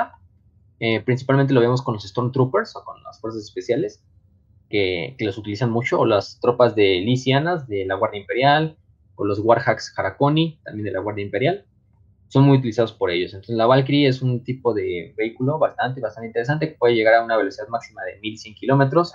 Em, tiene un alcance de 13.000 metros, un rango de 2.000 kilómetros en la atmósfera. Eh, se crean muchos planetas, en Marte, en Bos, en Agripina, en Phaeton, en Lucius, pero es de las más representativas de la aeronáutica imperial. De la metálica igual. Este, creo que ¿Cómo se llama este? En Graia, Graia igual. Y si eres muy seguidor del canal de Warhammer para Prietos, te das cuenta de que sus pilotos son demasiado hermosas como para no darles un poquito de amor. Escuchen los audiodramas que hicimos. Sí, la verdad es que ahí salen en, los audiodramas los Valkyries. Y bueno, pinches Valkyries pues, son, icónicos esas madres, ¿no? Ya, ya, ya todos los conocen, entonces tampoco hablemos mucho de ellos. Hay otras naves como el Arbus Lighter, que es una, nave de, de, de, carga, de carga, de cargamento bien cagada, porque parece, pues, no sé, es que es una navecita así como rectangular, que no tiene armas casi casi, eh, pero utiliza, también le conocen como eh, The Hawk o The Little Pig, el pequeño puerco o el puerquito a la nave, si la pueden encontrar, de hecho, las imágenes, porque es una nave pues pequeña, o sea, tiene literalmente parece un hasta hasta cierto punto adorable la pinche navecita, ¿no? Eh, pero le, conocen como el pequeño puerquito o Little Pig, porque es una nave que, pues, sin papel, de, estar cargando, de llevar a cabo. También se, utiliza también como lo que puede ser como una, como un taller móvil y aéreo, en el cual se pueden llevar a cabo reparaciones de naves o de piezas o de armamento.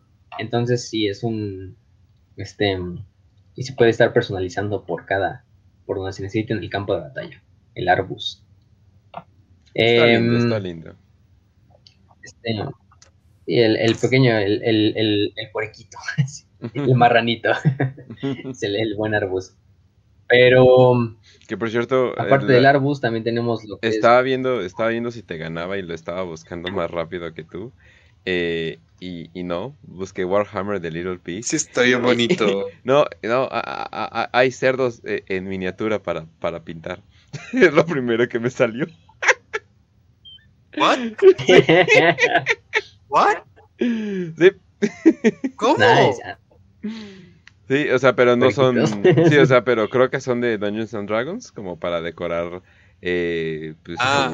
tu, pinche lugar, pero lo primero que, sí, sí, pero lo primero que sale es miniaturas de marranitos. Están lindos ustedes. wow. wow. Sí.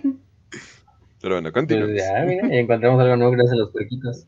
Pero bueno, aparte de eso tenemos también el, Scout, el Scout que es otra nave. El Lander Aquila, que más que una nave de combate es una nave de desembarco, que tiene bastante blindaje y logra hacer que los, las tropas de cierta manera o relativamente lleguen seguras a, la superficie antes de que sean derribados.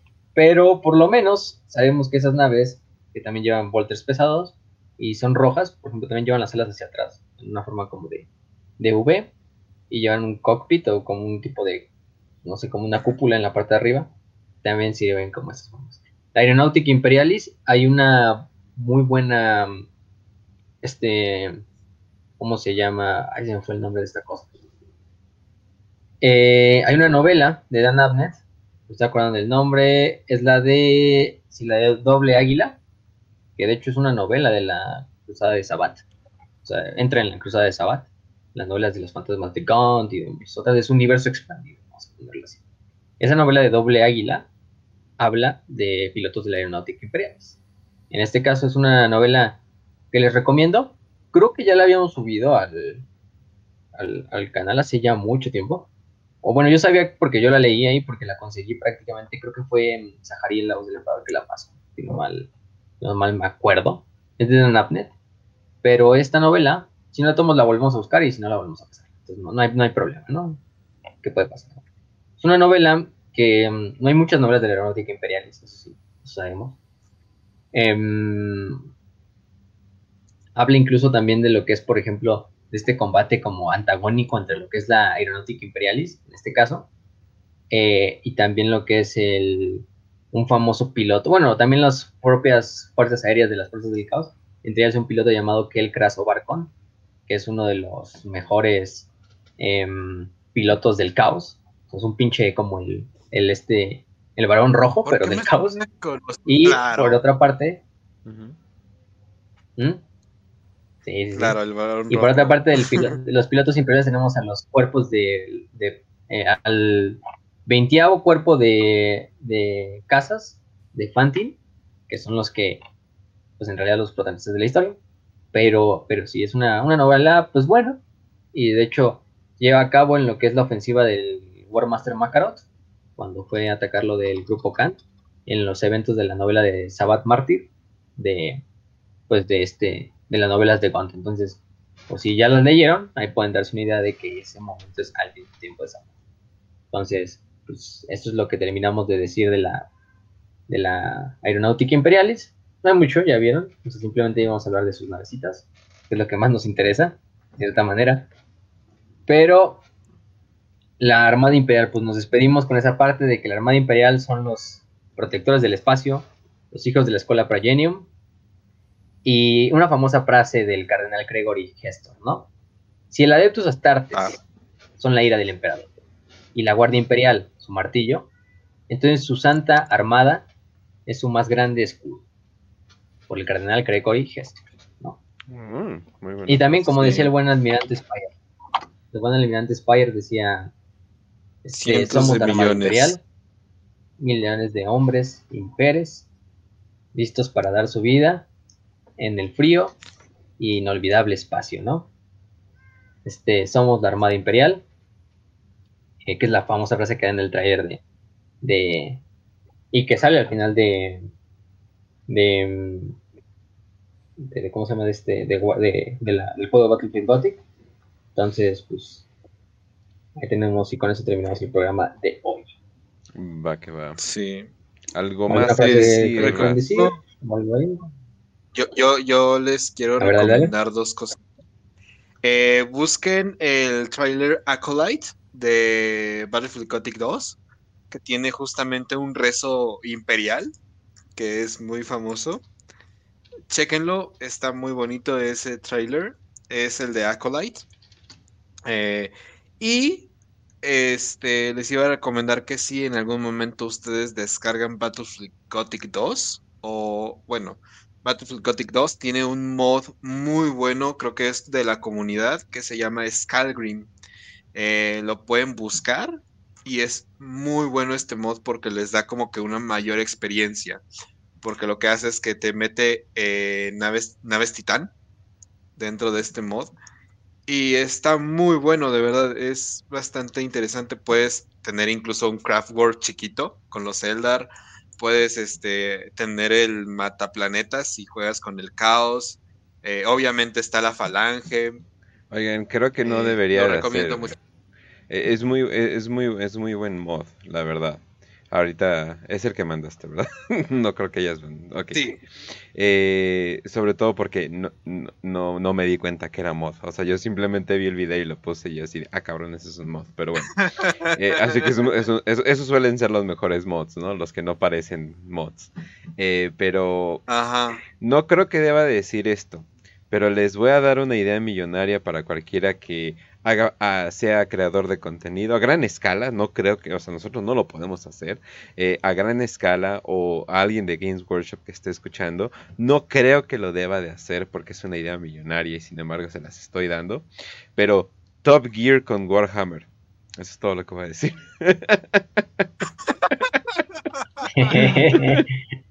Así simplemente probando naves. y constantemente están cambiando de host porque sí se mueren. Entonces... Vamos a probar la nave de clase emperador. Un modelo de clase emperador del año. Y, nos perdimos. Pero ¿qué pasaría si intentamos cocinar con este motor? Oh, es nuclear, estamos muertos todos.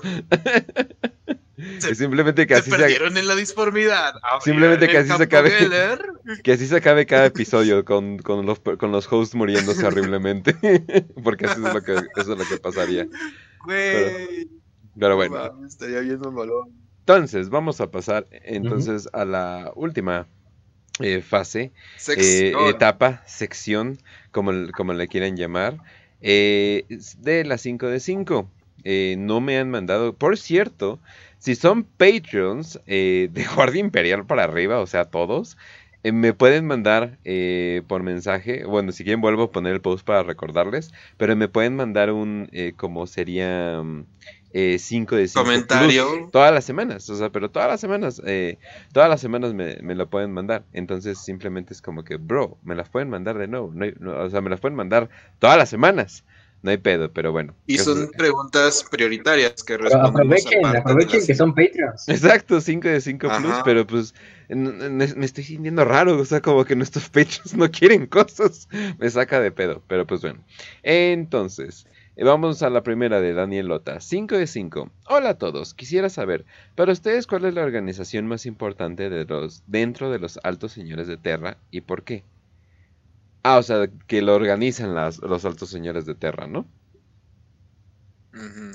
Híjole, organización, o sea, no. Sí, yo creo que, y mira, saquemos, la Inquisición no cuenta, ¿no? Porque pues, no entra en los altos señores. Sí. Y aún así Pero la fuera de esa, ¿eh? o sea, yo creo que la Armada, el Administratum, yo creo que el Administratum, nada más por lo masivo que es.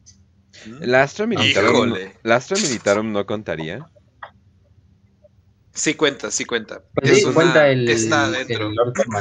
Entonces, por mucho, la Guardia Imperial, o sea, la Guardia Imperial mantiene todo, o sea, es el...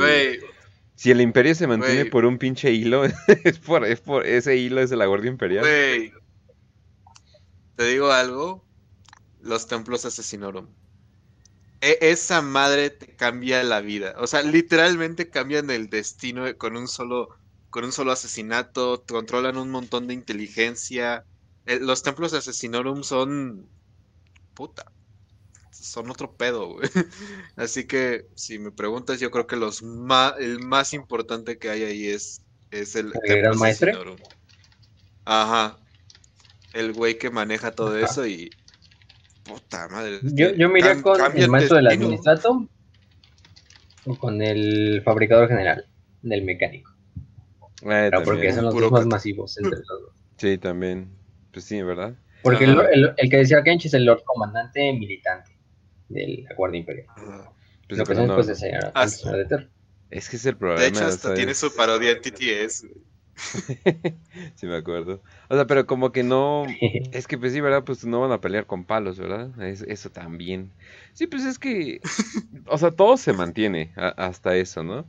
Obviamente, sí hay sus lastres eh, en, eh, en el Imperio, como en, todo, como en toda organización, pero pues bueno. Entonces, vámonos a la siguiente. De Marty Cross, 5 de 5. ¿Sería posible una invasión Gene Stealer tiránida con corrupción de Nurgle y Nutella encima? ¿Cómo sería? Eh, no, o- o, bueno, no decía lo de Nutella, No. pero eh, una invasión, eh, no, eh, los, eh, ¿cómo puedo explicar? Los tiránidos Es y que el los caos tiránidos son inmunes. se, sí, exacto, o sea, se, o sea, se anulan, o sea, como que o uno existe o el otro existe, entonces no, no, o sea, no podría ser simplemente, además de que los gene stealers eh, son bastante resistentes a las enfermedades, entonces como que no, no vendría con esa onda de peste, pestilencia eh, y cosas No, por el estilo. Te digo algo, eh, o sea, hay que acordarse que los tiránidos en sí tienen la sombra sobre la disformidad. Aparte. Y el alimento del caos es la disformidad. Entonces, los tiránidos son el dolor de cabeza para cualquier psíquico. Eh, hay que pensarlos como, güey, es una puta plaga. Entonces, no, no, ni Norgul ni ninguno del caos va a querer algo con tiránidos. No. Porque, pues, no. No, además, ¿para qué quieres? Es como- Pinche cosa más horrible Ajá. sería, no, no, no. Sería la cosa De más. por sí estás viendo el estado actual de la galaxia en el 40K, güey. y ya quieres todavía. Ah, sí, definitivamente. Pero bueno, entonces, en- en- en- para resumir, no se puede, joven, perdón. Ahora, eh, por ejemplo, es- había una continuación de que si los tiranidos no pueden alimentarse del caos, pueden aprender de él. No. Literalmente son contrarios, o sea, lit- o sea, uno niega al otro, o sea, así de sencillo. Entonces, no se pueden combinar, no se pueden mezclar. Eh, que bueno, bajo ciertas ideas, pero parece ser que la madre que controla a los tiránidos eh, es completamente Ahora que, me inmune al caos. acuerdo, ahora que me acuerdo, en la campaña del caos de Battlefield Gothic 2, Ujú, lo que haces es hacerle un favor a Sinch, que es este despertar a una, a una madre tiránida, a una nave madre tiránido, que hace llamar a una flota, la- a, la, a la Leviatán, perdón, de vuelta hacia el sector como Secadia y así.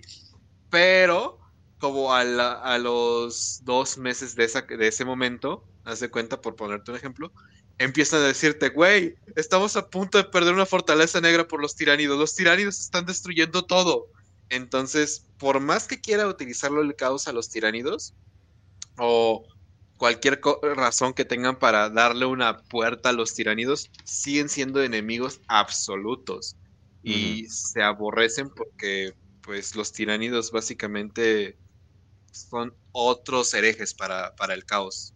O sea, Claro. los herejes tienen sus propios herejes, curiosamente. Completamente. Eh, pero bueno, vamos a la siguiente. De Fungi, 5 de 5. Si pudieran quedarse con la nave de cualquier primarca, ¿cuál elegirían y por qué? Un saludo. Y la falange no cuenta. Y... ¡Oh, demonios! Con que quieres jugar rudo, ¿eh? A ver, ya, ya, que, ya, ya que empezamos. La pusieron difícil, ¿eh? Al ras. Chingada madre. Mira, yo nada más. Mira, yo, yo, mira, si quieres digo la mía rápida. Yo escojo. Ah. Ay, se me fue su nombre. La Conqueror. De los devoradores del mundo. No, porque imagínate, güey. Tienes las garras de Ursu. Y aparte tienes a Mommy Lotara Sarrin. Muy ahí todos los días. Este. Mentándote la madre. Ah, por cierto, vayan a ver el requesón los Patreons. Sí. Bueno, ya lo sacamos hace ya rato, pero ahí está. Sí. Eh, yo la Endurance de, Mortarion pre, eh, pre todo lo que pasó. Estaba muy bonita, estaba genuinamente bonita, estaba genuinamente útil. No tenía que, que salirle pus. Y, Era práctica. Ajá, exacto. no tenía que salirle todas esas madres, ¿no? No era necesario, tranquilos, ¿no? Eso sí de, güey, genial. Ahora no, ahora no podemos pisar nada que no esté mojado. Excelente. O sea, no, sí, no, qué asco. Pero bueno, entonces. La, honor, de Macrag. La honor de Macrag, definitivamente. Ah, es una gloriana. Sí, ah, eso la, sí. La movida, ¿eh? La, es que, eh, la verdad es que está bien bonita el honor de Macrag. Sí. ¿eh? Está muy épico. El diseño está muy bonito. Me con su Y aparte el azul con dorado. Uf. Definitivamente. Ok, vámonos a la siguiente entonces. Oye, qué chistoso que Fungi dijo eso y, inmediatamente pensamos... Eh, eh, Fungi hace, hace, buenas preguntas. Sarto, 5 de 5. Si, fuera un, si fueran un Space Marine del capítulo o legión que quieran, ¿Cuál es el patrón de armadura que utilizarían? ¿Cuál sería, o sea, básicamente hacer nuestra legión, ¿no? ¿Cuál sería el armamento que utilizarían? ¿En cuál compañía quisieran estar? ¿Y se colearían una hermana de la batalla, sí o no? o sea, pues la pregunta es fácil. la última está fácil. Obviamente no, porque respetamos a las mujeres en este programa, obviamente no. Claro. Hay que pedirle permiso y Ah, o sea, sí. Aparte creo que las hermanas, aparte creo que las hermanas de, bueno, las hermanas de la batalla dicen una cosa, pero pues digo, ya si ya si es un Space Marine es como que, eh, pues bueno. un, un ángel. Exacto, ¿no? Sí, es ya como que ya, ya, ya estaría como que. ¿Cuál es el patrón de armadura? O sea, ¿cómo? Mira, yo, o sea, de los clásicos, ¿no? Así de los que siempre han salido. Ajá. Yo escogería el Iron porque se ve bonito, de hecho, ya está la imagen, pero el Iron porque es el de hierro, porque el casco así como con los, como casco de caballero así con los rayitas, a mí me gusta bastante y se ve bastante así como pinche imponente, más que los demás cascos. Y además dicen que es de las más resistentes, entonces pues, mejor, ¿no? Y de una vez te digo la de arma, yo utilizaría un combi volter, que es ese como volter doble, nada más porque me gusta esa arma como se ve, y nada más porque es como pinche dispara así como bien enfermo. Entonces, yo el combi volter y la armadura de hierro. Ah, y la compañía, pues no sé, la compañía de veteranos. no sé, la segunda, no, la de veteranos no, la segunda compañía. Vamos a verle. A ver, Raz. A ver, Kench. Ok, yo. Eh, yo elegiría el Errant. El, el Mark 8, güey. Puta madre, e, es que se ve como que choncho. Y a mí me gustan las cosas como que, ¡oh! fuertes. Mamado. En el cuellito, ¿no? Ajá de que se vea imponente, ¿no? Eh, quizá Raz está tratando de compensar algo, no lo sabemos, pero sí me gusta que, esté así como muy poderoso, muy grande. Em, eh, ¿Qué compañía? Yo personalmente elegiría la primera porque, pues, güey, es una armadura de exterminador. ¿Por qué chingados no elegiría una armadura de exterminador? Buen punto. Eh, ¿Qué armamento? Pues un, un plasma, definitivamente. Es Así como el que tiene mi, mi avatar, haz de cuenta. Definitivamente, me iría con plasma y algo mele. Y este, pues sí, creo que sería todo, ¿no? De la pregunta. Sí, yo me iría. yo me iría Mark. Eh, ¿Qué sería? ¿Mark 5? Si estoy leyendo bien, a la verga. Eh, sí, Mark 5. Y para ser irónico, quinta compañía de Los Ángeles Oscuros. oh shit. Porque iría perfecto. It's over. Ah. y pues ya sabe la gente. Si, si la gente me ha visto jugar cualquier juego, un pinche martillo enorme me gana. Es así de, oh, mira, pinche sniper con rifle láser y, es así, oh, pero espera un martillo. o sea, siempre me gana. Entonces... Es que, es que el Thunderhammer está bien mamón, ¿eh? O sea. Aparte. Sí, yo ya escogí el Combi Volter, pero si escogiera una de melee, sí escogí el martillo, nada más porque pinche martillo se me hace la mejor melee de todos los de todas las eh, que tiene el, Imperio. En el juego de Space Marine es, es, el arma más poderosa, yo creo, ¿no? Sí. Eh, eh, tan, o sea, sí, está es, muy tan, OP, es, tan fuerte que te quitan la opción de tener cualquier otra arma de dos manos, lo cual apesta. Y eventualmente lo tienes que cambiar porque no mames. Pero pero sí, o sea, esa fue su manera de nerfearlo completamente porque es, es demasiado poderoso. O sea, te echas knobs o sea, del, o sea, con un combo, o sea, qué pedo, o sea, no, eso no debería de pasar, se supone que son nobs, o sea, algo de respeto. Entonces sí, sí está bien cabrón. Eh, pero bueno, entonces vámonos a la siguiente.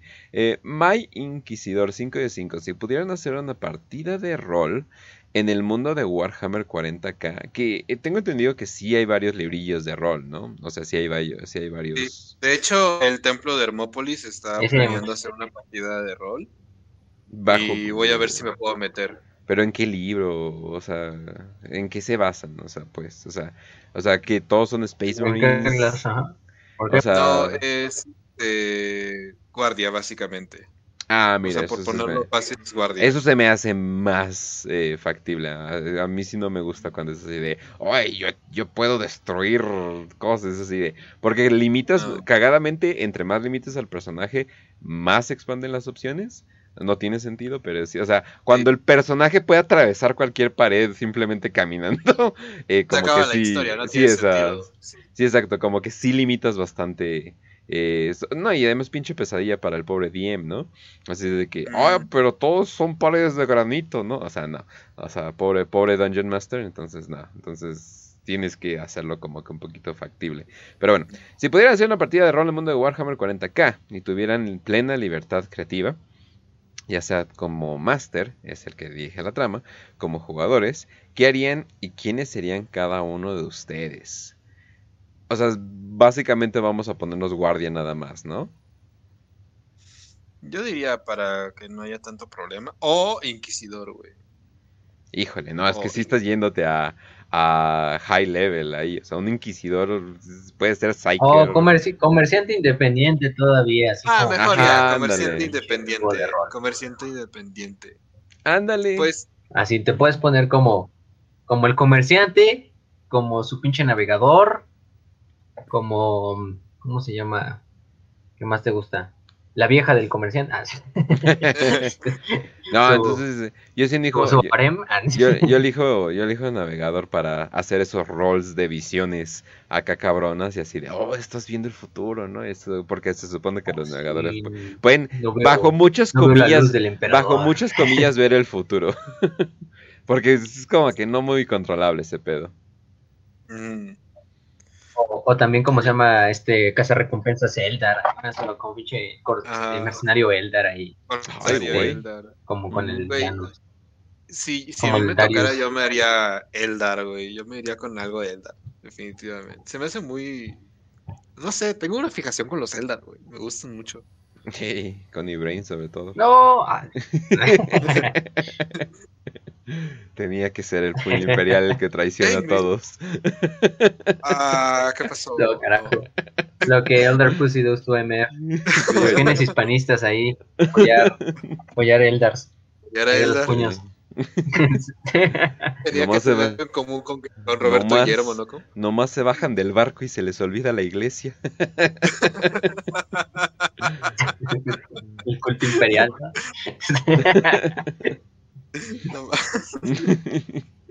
sí, pues sí. pero sí, me Además, si me muero, sería divertido porque se muere un Eldar, güey. Si ah, gano, sería, Grim Dark porque no mames, ganaron los Eldar, güey. Entonces, es un ganar-ganar. Mentalidad de. Mentalidad de Mira, yo, también tenía una. Esta idea no es de la pregunta, porque la pregunta va dirigida a 40k, pero un juego de rol así, verga, así, pero que se me ocurrió ahorita, bueno, se me ocurrió entre lo, hace rato, viendo la pregunta, era de, de Warhammer Fantasy, pero hacerte una pinche tribu de ogros, güey. Nada más así, así de pinche, el cocinero, güey, el carnicero, el jefe de la tribu y el pinche, no sé, el pinche ogro que no hace, la pasa pedorreándose. Así, no está mal. Este, tragando y pedorreándose. Oye, cuando se muere alguien, y están haciendo, cuando se muere alguien, estás haciendo un festín de él. Ajá prácticamente todos los jugadores de Warhammer están jugando ese juego de rol sin saberlo. nunca vieron los comentarios del tráiler de, los reinos ogros. Están poniendo ahí de, literalmente. Oh, por fin sacaron la facción de los jugadores de Warhammer. de los pinches reinos. Verga, Pero basadote, ¿eh? Basadote. Muy basadote. Prefiero ser un pinche. preferible ser un gordo este mongol de 3 metros de alto que come humanos. Hacer, no sé, un pinche soya imperial. de, del Imperio de Sigma. Hacer un elfo. Estaba viendo cosas. Estaba viendo las partidas del juego. ¿De qué? Ah. de. Pues, es muy Genghisiano la barba. O no, muy Jagatai Khan. Porque de hecho Genghis no tenía una barba así gloriosa ni nada por el estilo. Pero. No, no, no. Y. bueno, estaba viendo cosas del, de, de ese juego. No manches, pinches vatos, o sea, ni necesitan artillería ni nada, nada más llegan y le golpean paredes. es como que cabrón. Sí, güey, tiene, creo que todos, tienen la habilidad de romper paredes a la verga. Y aparte unos que llevan cañones así, cargando así, bien verga. Así como un cañón así de esos cañones clásicos que te creas del siglo XVI, pero ellos van cargando así como a pinche pistola. Ajá. No mames. No, sí están, están, sí, están cagados. Y hasta en, su trailer, hasta en su trailer se echan pedos y todo. De hecho, no sé si te acuerdan de, ese capítulo. No sé si se acuerdan de ese capítulo de TTS, que es como que un especial donde juegan justamente de fantasy. Ah, donde juegan juego de rol, ¿no? Ajá. Y, que, y que de hecho el, uno de los es un ogro, ¿no? Ajá. Y cuando bueno, se hace como de de los ogros. Ajá, y cuando se encuentran con el con, con la tribu de ogros, eh, les pregunta, ok, ¿qué puedo usar? pues los cañones son demasiado grandes para que los puedas disparar y muy pesados, así que no puedes usar los cañones. Puedes usar otras cosas, pero son muy pequeñas para tirarse al ogro. Decide. no, pues lo golpeo. Embarro de mierda, ¿no?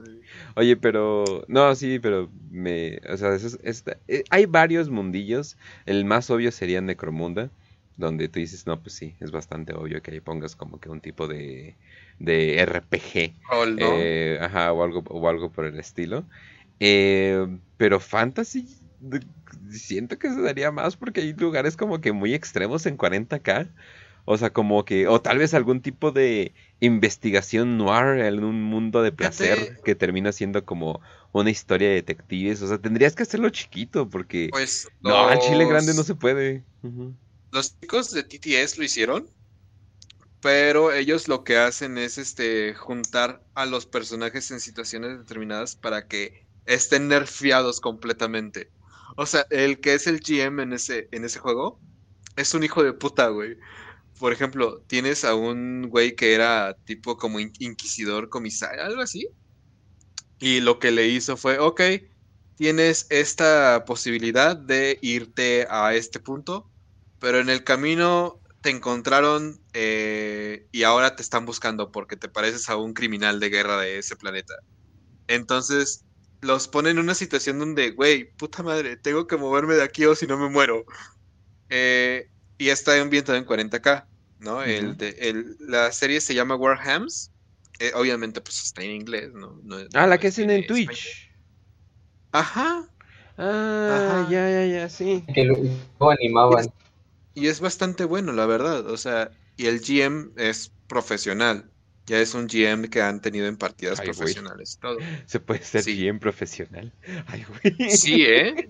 Sí. El mundo de roles ¿eh? Eh, es un mundillo increíblemente grande. No, claro. Sorprendentemente grande. No, y además de que después de que todo el mundo vio de que los canales más populares, bueno, los que ganan más dinero de Twitch son de roleo, fue así de, oh, joder. Me interesa. No mames, no, hasta yo estoy, hasta yo estoy pensando hacer con varios amigos de Twitch un, un show así de preguntas y respuestas cagado o algo por el estilo. No mames, pues sí, es así de, güey, ahí está el dinero, güey, es una mina de oro. No, sí. Contenido fácil es igual a contenido divertido.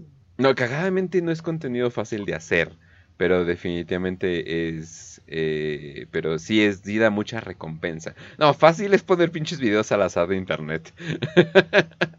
eso, eso es lo fácil. Pero bueno, entonces, banda, eh, más o menos ya nos desviamos bien cabrón del tema, pero no se preocupen. Ahora sé que eh, para eso sirven las 5 de 5 y el programa en general cuando a veces se nos da la gana. la siguiente semana, la siguiente semana, ¿qué vamos a ver, Facio? Vamos a ver programa de fantasía. En este caso, oh. déjame ver, déjame lo encuentro rápido. Muy bien. ¿Cuál es la próxima facción? Pero entonces. Encuesta. Ah, vamos a ver Bretonia. Ah, no, esperen, no. no sé, a ver, espérame, espérame. Bueno, de todas formas, vamos a ver un programa, un programa de fantasy. Ahorita les digo. Para, para los que, para los que sí quieren seguir hundiéndose en eso. Yo creo que con la llegada del nuevo juego van a llegar mucha banda nueva a, Fantasy. Mm, vaya, vaya, vaya, vaya, que yo no tenía tanto interés en Fantasy, pero al Chile cada vez que van a yo digo, eh, ese mundo se ve interesantón. Como ya tengo algo de pie eh, en ello, es como que, ah, ok, no, no necesito como que meterme de lleno ni nada por el estilo. Y pues bueno, banda, ahora sí que ya, ahora sí que ya saben. Por cierto, el club de lectura va a ser la siguiente semana. Todavía no estamos eh, bien bien qué día va a ser, pero definitivamente lo vamos a hacer y va a ser en vivo en YouTube. Si ustedes quieren saber de qué chingados estamos hablando, vamos a estar hablando de Yo Soy Masacre, eh, uno de los libros favoritos de Raz. Y obvio, obviamente, eh. obviamente. Y también les recordamos que todos estos programas van a ser de los últimos programas del año. Vamos a tener nuestras eh, vacaciones, así que disfrútenlo por, disfrútenlos por el momento. pero no se preocupen, vamos a regresar para enero. Les digo ahorita, porque yo pensé que estábamos a inicios de, noviembre y de repente Fácil empezó con noviembre 15 y yo a la verga, ya estamos a la mitad, vete a la verga, ¿no? Entonces va a pasar... La la verga. Sí, o sea, falta, falta un chingo, eh, falta un chingo, o sea, tú dices, ah, no mames, falta mes y medio. Se va a pasar en chinga, sobre todo por eh, Navidad y Año Nuevo y celebraciones y posadas y cosas por el estilo. Entonces, no, sí, eh, está cabrón. Pero bueno, eh, a ver, ¿qué seguiría? Hombres lagartos que ven enanos. Oh, shit. Están enanos empatados con Bretonia, bueno. A ver, esperen. A ver, por la, moneda. la gente rápida que está en el chat. Va, O pones aquí a los del chat una encuesta y Ajá, sí, rápido. A ver, ok, ok, ok. Eh, en lo que termina el programa. Siguiente. Ahí tenemos 29 personas, yo creo que sí. Los exclusivos, los exclusivos. Y eh, aprovechando, aprovechando lo que dice, lo que hace que encuesta, vamos a hacer también una encuesta en Telegram para la siguiente tanda de programas de Warhammer 40.000, porque ya acabamos los temas que teníamos como previstos que ustedes habían votado ya hace tiempo. Eh, y ahora vamos a hacer otros temas selectos, ahí con lo que nos digan los Patreons, los suscriptores principales y los que siempre están en actividad. Y los vamos a poner en esta encuesta para que ustedes decidan el orden, ¿no? El que más votos tenga, pues es el primero que vamos a hacer y así. La gente de Patreon, sobre todo los custodios, no se preocupen, que de todas formas vamos a andar haciendo eh, las cápsulas antes de vacaciones para tener bastantes cápsulas, bastantes videos y también muy, también muy importante, eh, gente, está bien que lo digan en el chat, pero ahí está la votación. Si quieren votar, no necesitan decirla en el chat. Pero bueno, eh, también muy importante, mañana a las 6 pm tienen más Warhammer para pretos. Así es. Se estrena el episodio que seguramente nuestros patrons ya vieron hace una semana, pero se va a estrenar eh, nuestro episodio número 2 de Warhammer Plus, donde les resumimos todo. De paso hablamos de la piratería, de que de hecho termina siendo un tema grande. Hablamos de cómo Games Workshop la está cagando, de que Chance se muere completamente Warhammer Plus, pero tal vez no. Ahí vamos a estar hablando eh, de qué pedo con todo con, con Warhammer Plus. Y obviamente cuando nos vayamos, pues también se pueden echar nuestros audio narraciones, audiodramas, como lo quieran llamar. Ok, voy a cerrar los ojos y voy a decir 5, 4, 3, 2, 1, 0. Ok. Y ganó Breto. ¿Sí le piqué? Oh, ¿se va cuando le picas? Oh, va a ser de emoción. Ahorita lo voy a ver. Ya salió. Y pum, que terminan empatados, ¿no? ahora, ahora, ahora, sí se cae. ¡Oh, no! Uy, por poquito, ¿eh? Bretonia 52% y enanos 42%. Entonces, así es, banda. Vamos a ver Bretonia, la ciudad más, eh, bueno, más bien el, mini imperio más simp que, pueda haber, porque todo lo basan de una mujer y de una pinche visión. No mamen, parecen oaxaqueños cuando los visitan a gringa. no es cierto.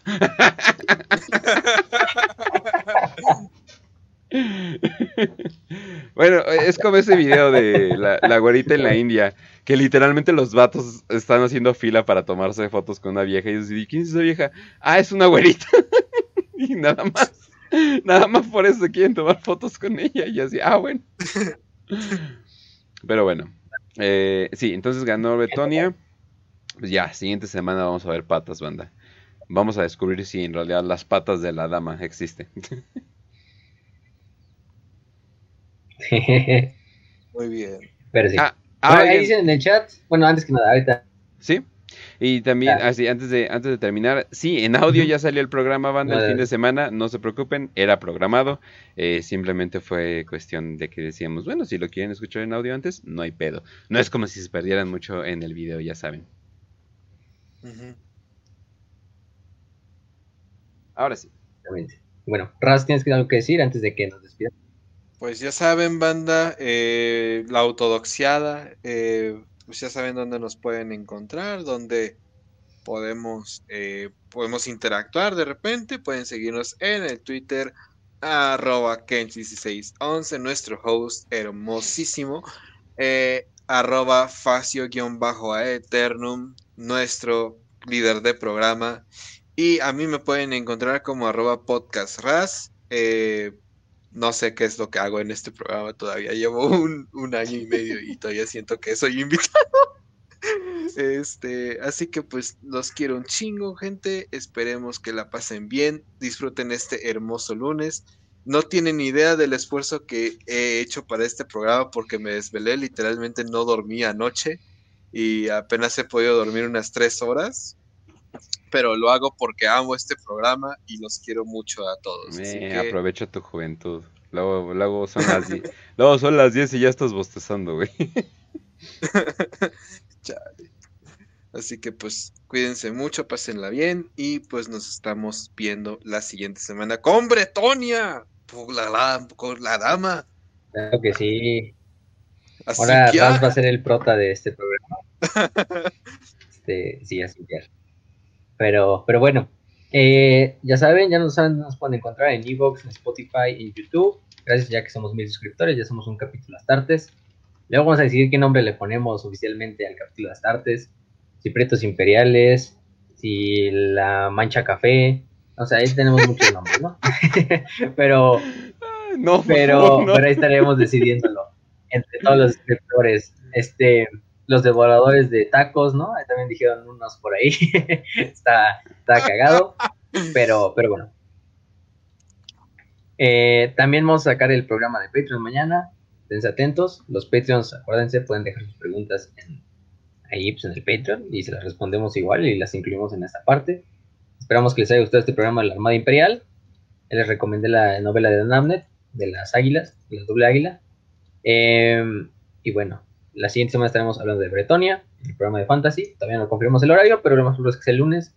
Eh, entonces les confirmamos si es a las 8 o a las 7, pero ahí nos vamos a seguir viendo, ¿no? Si no, de todos modos ya saben que si se llega por cualquier eventualidad a cancelar o posponer, se hace esa misma semana. Entonces no se preocupen por eso.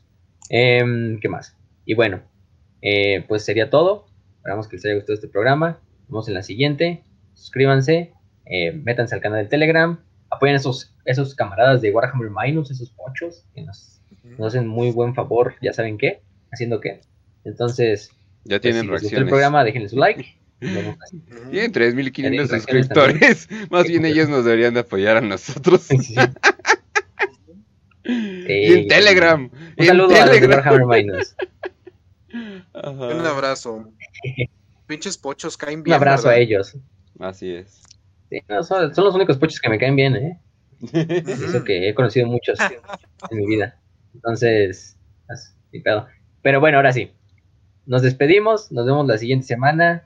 Les deseamos salud y victoria y que el almirante Spire los acompañe.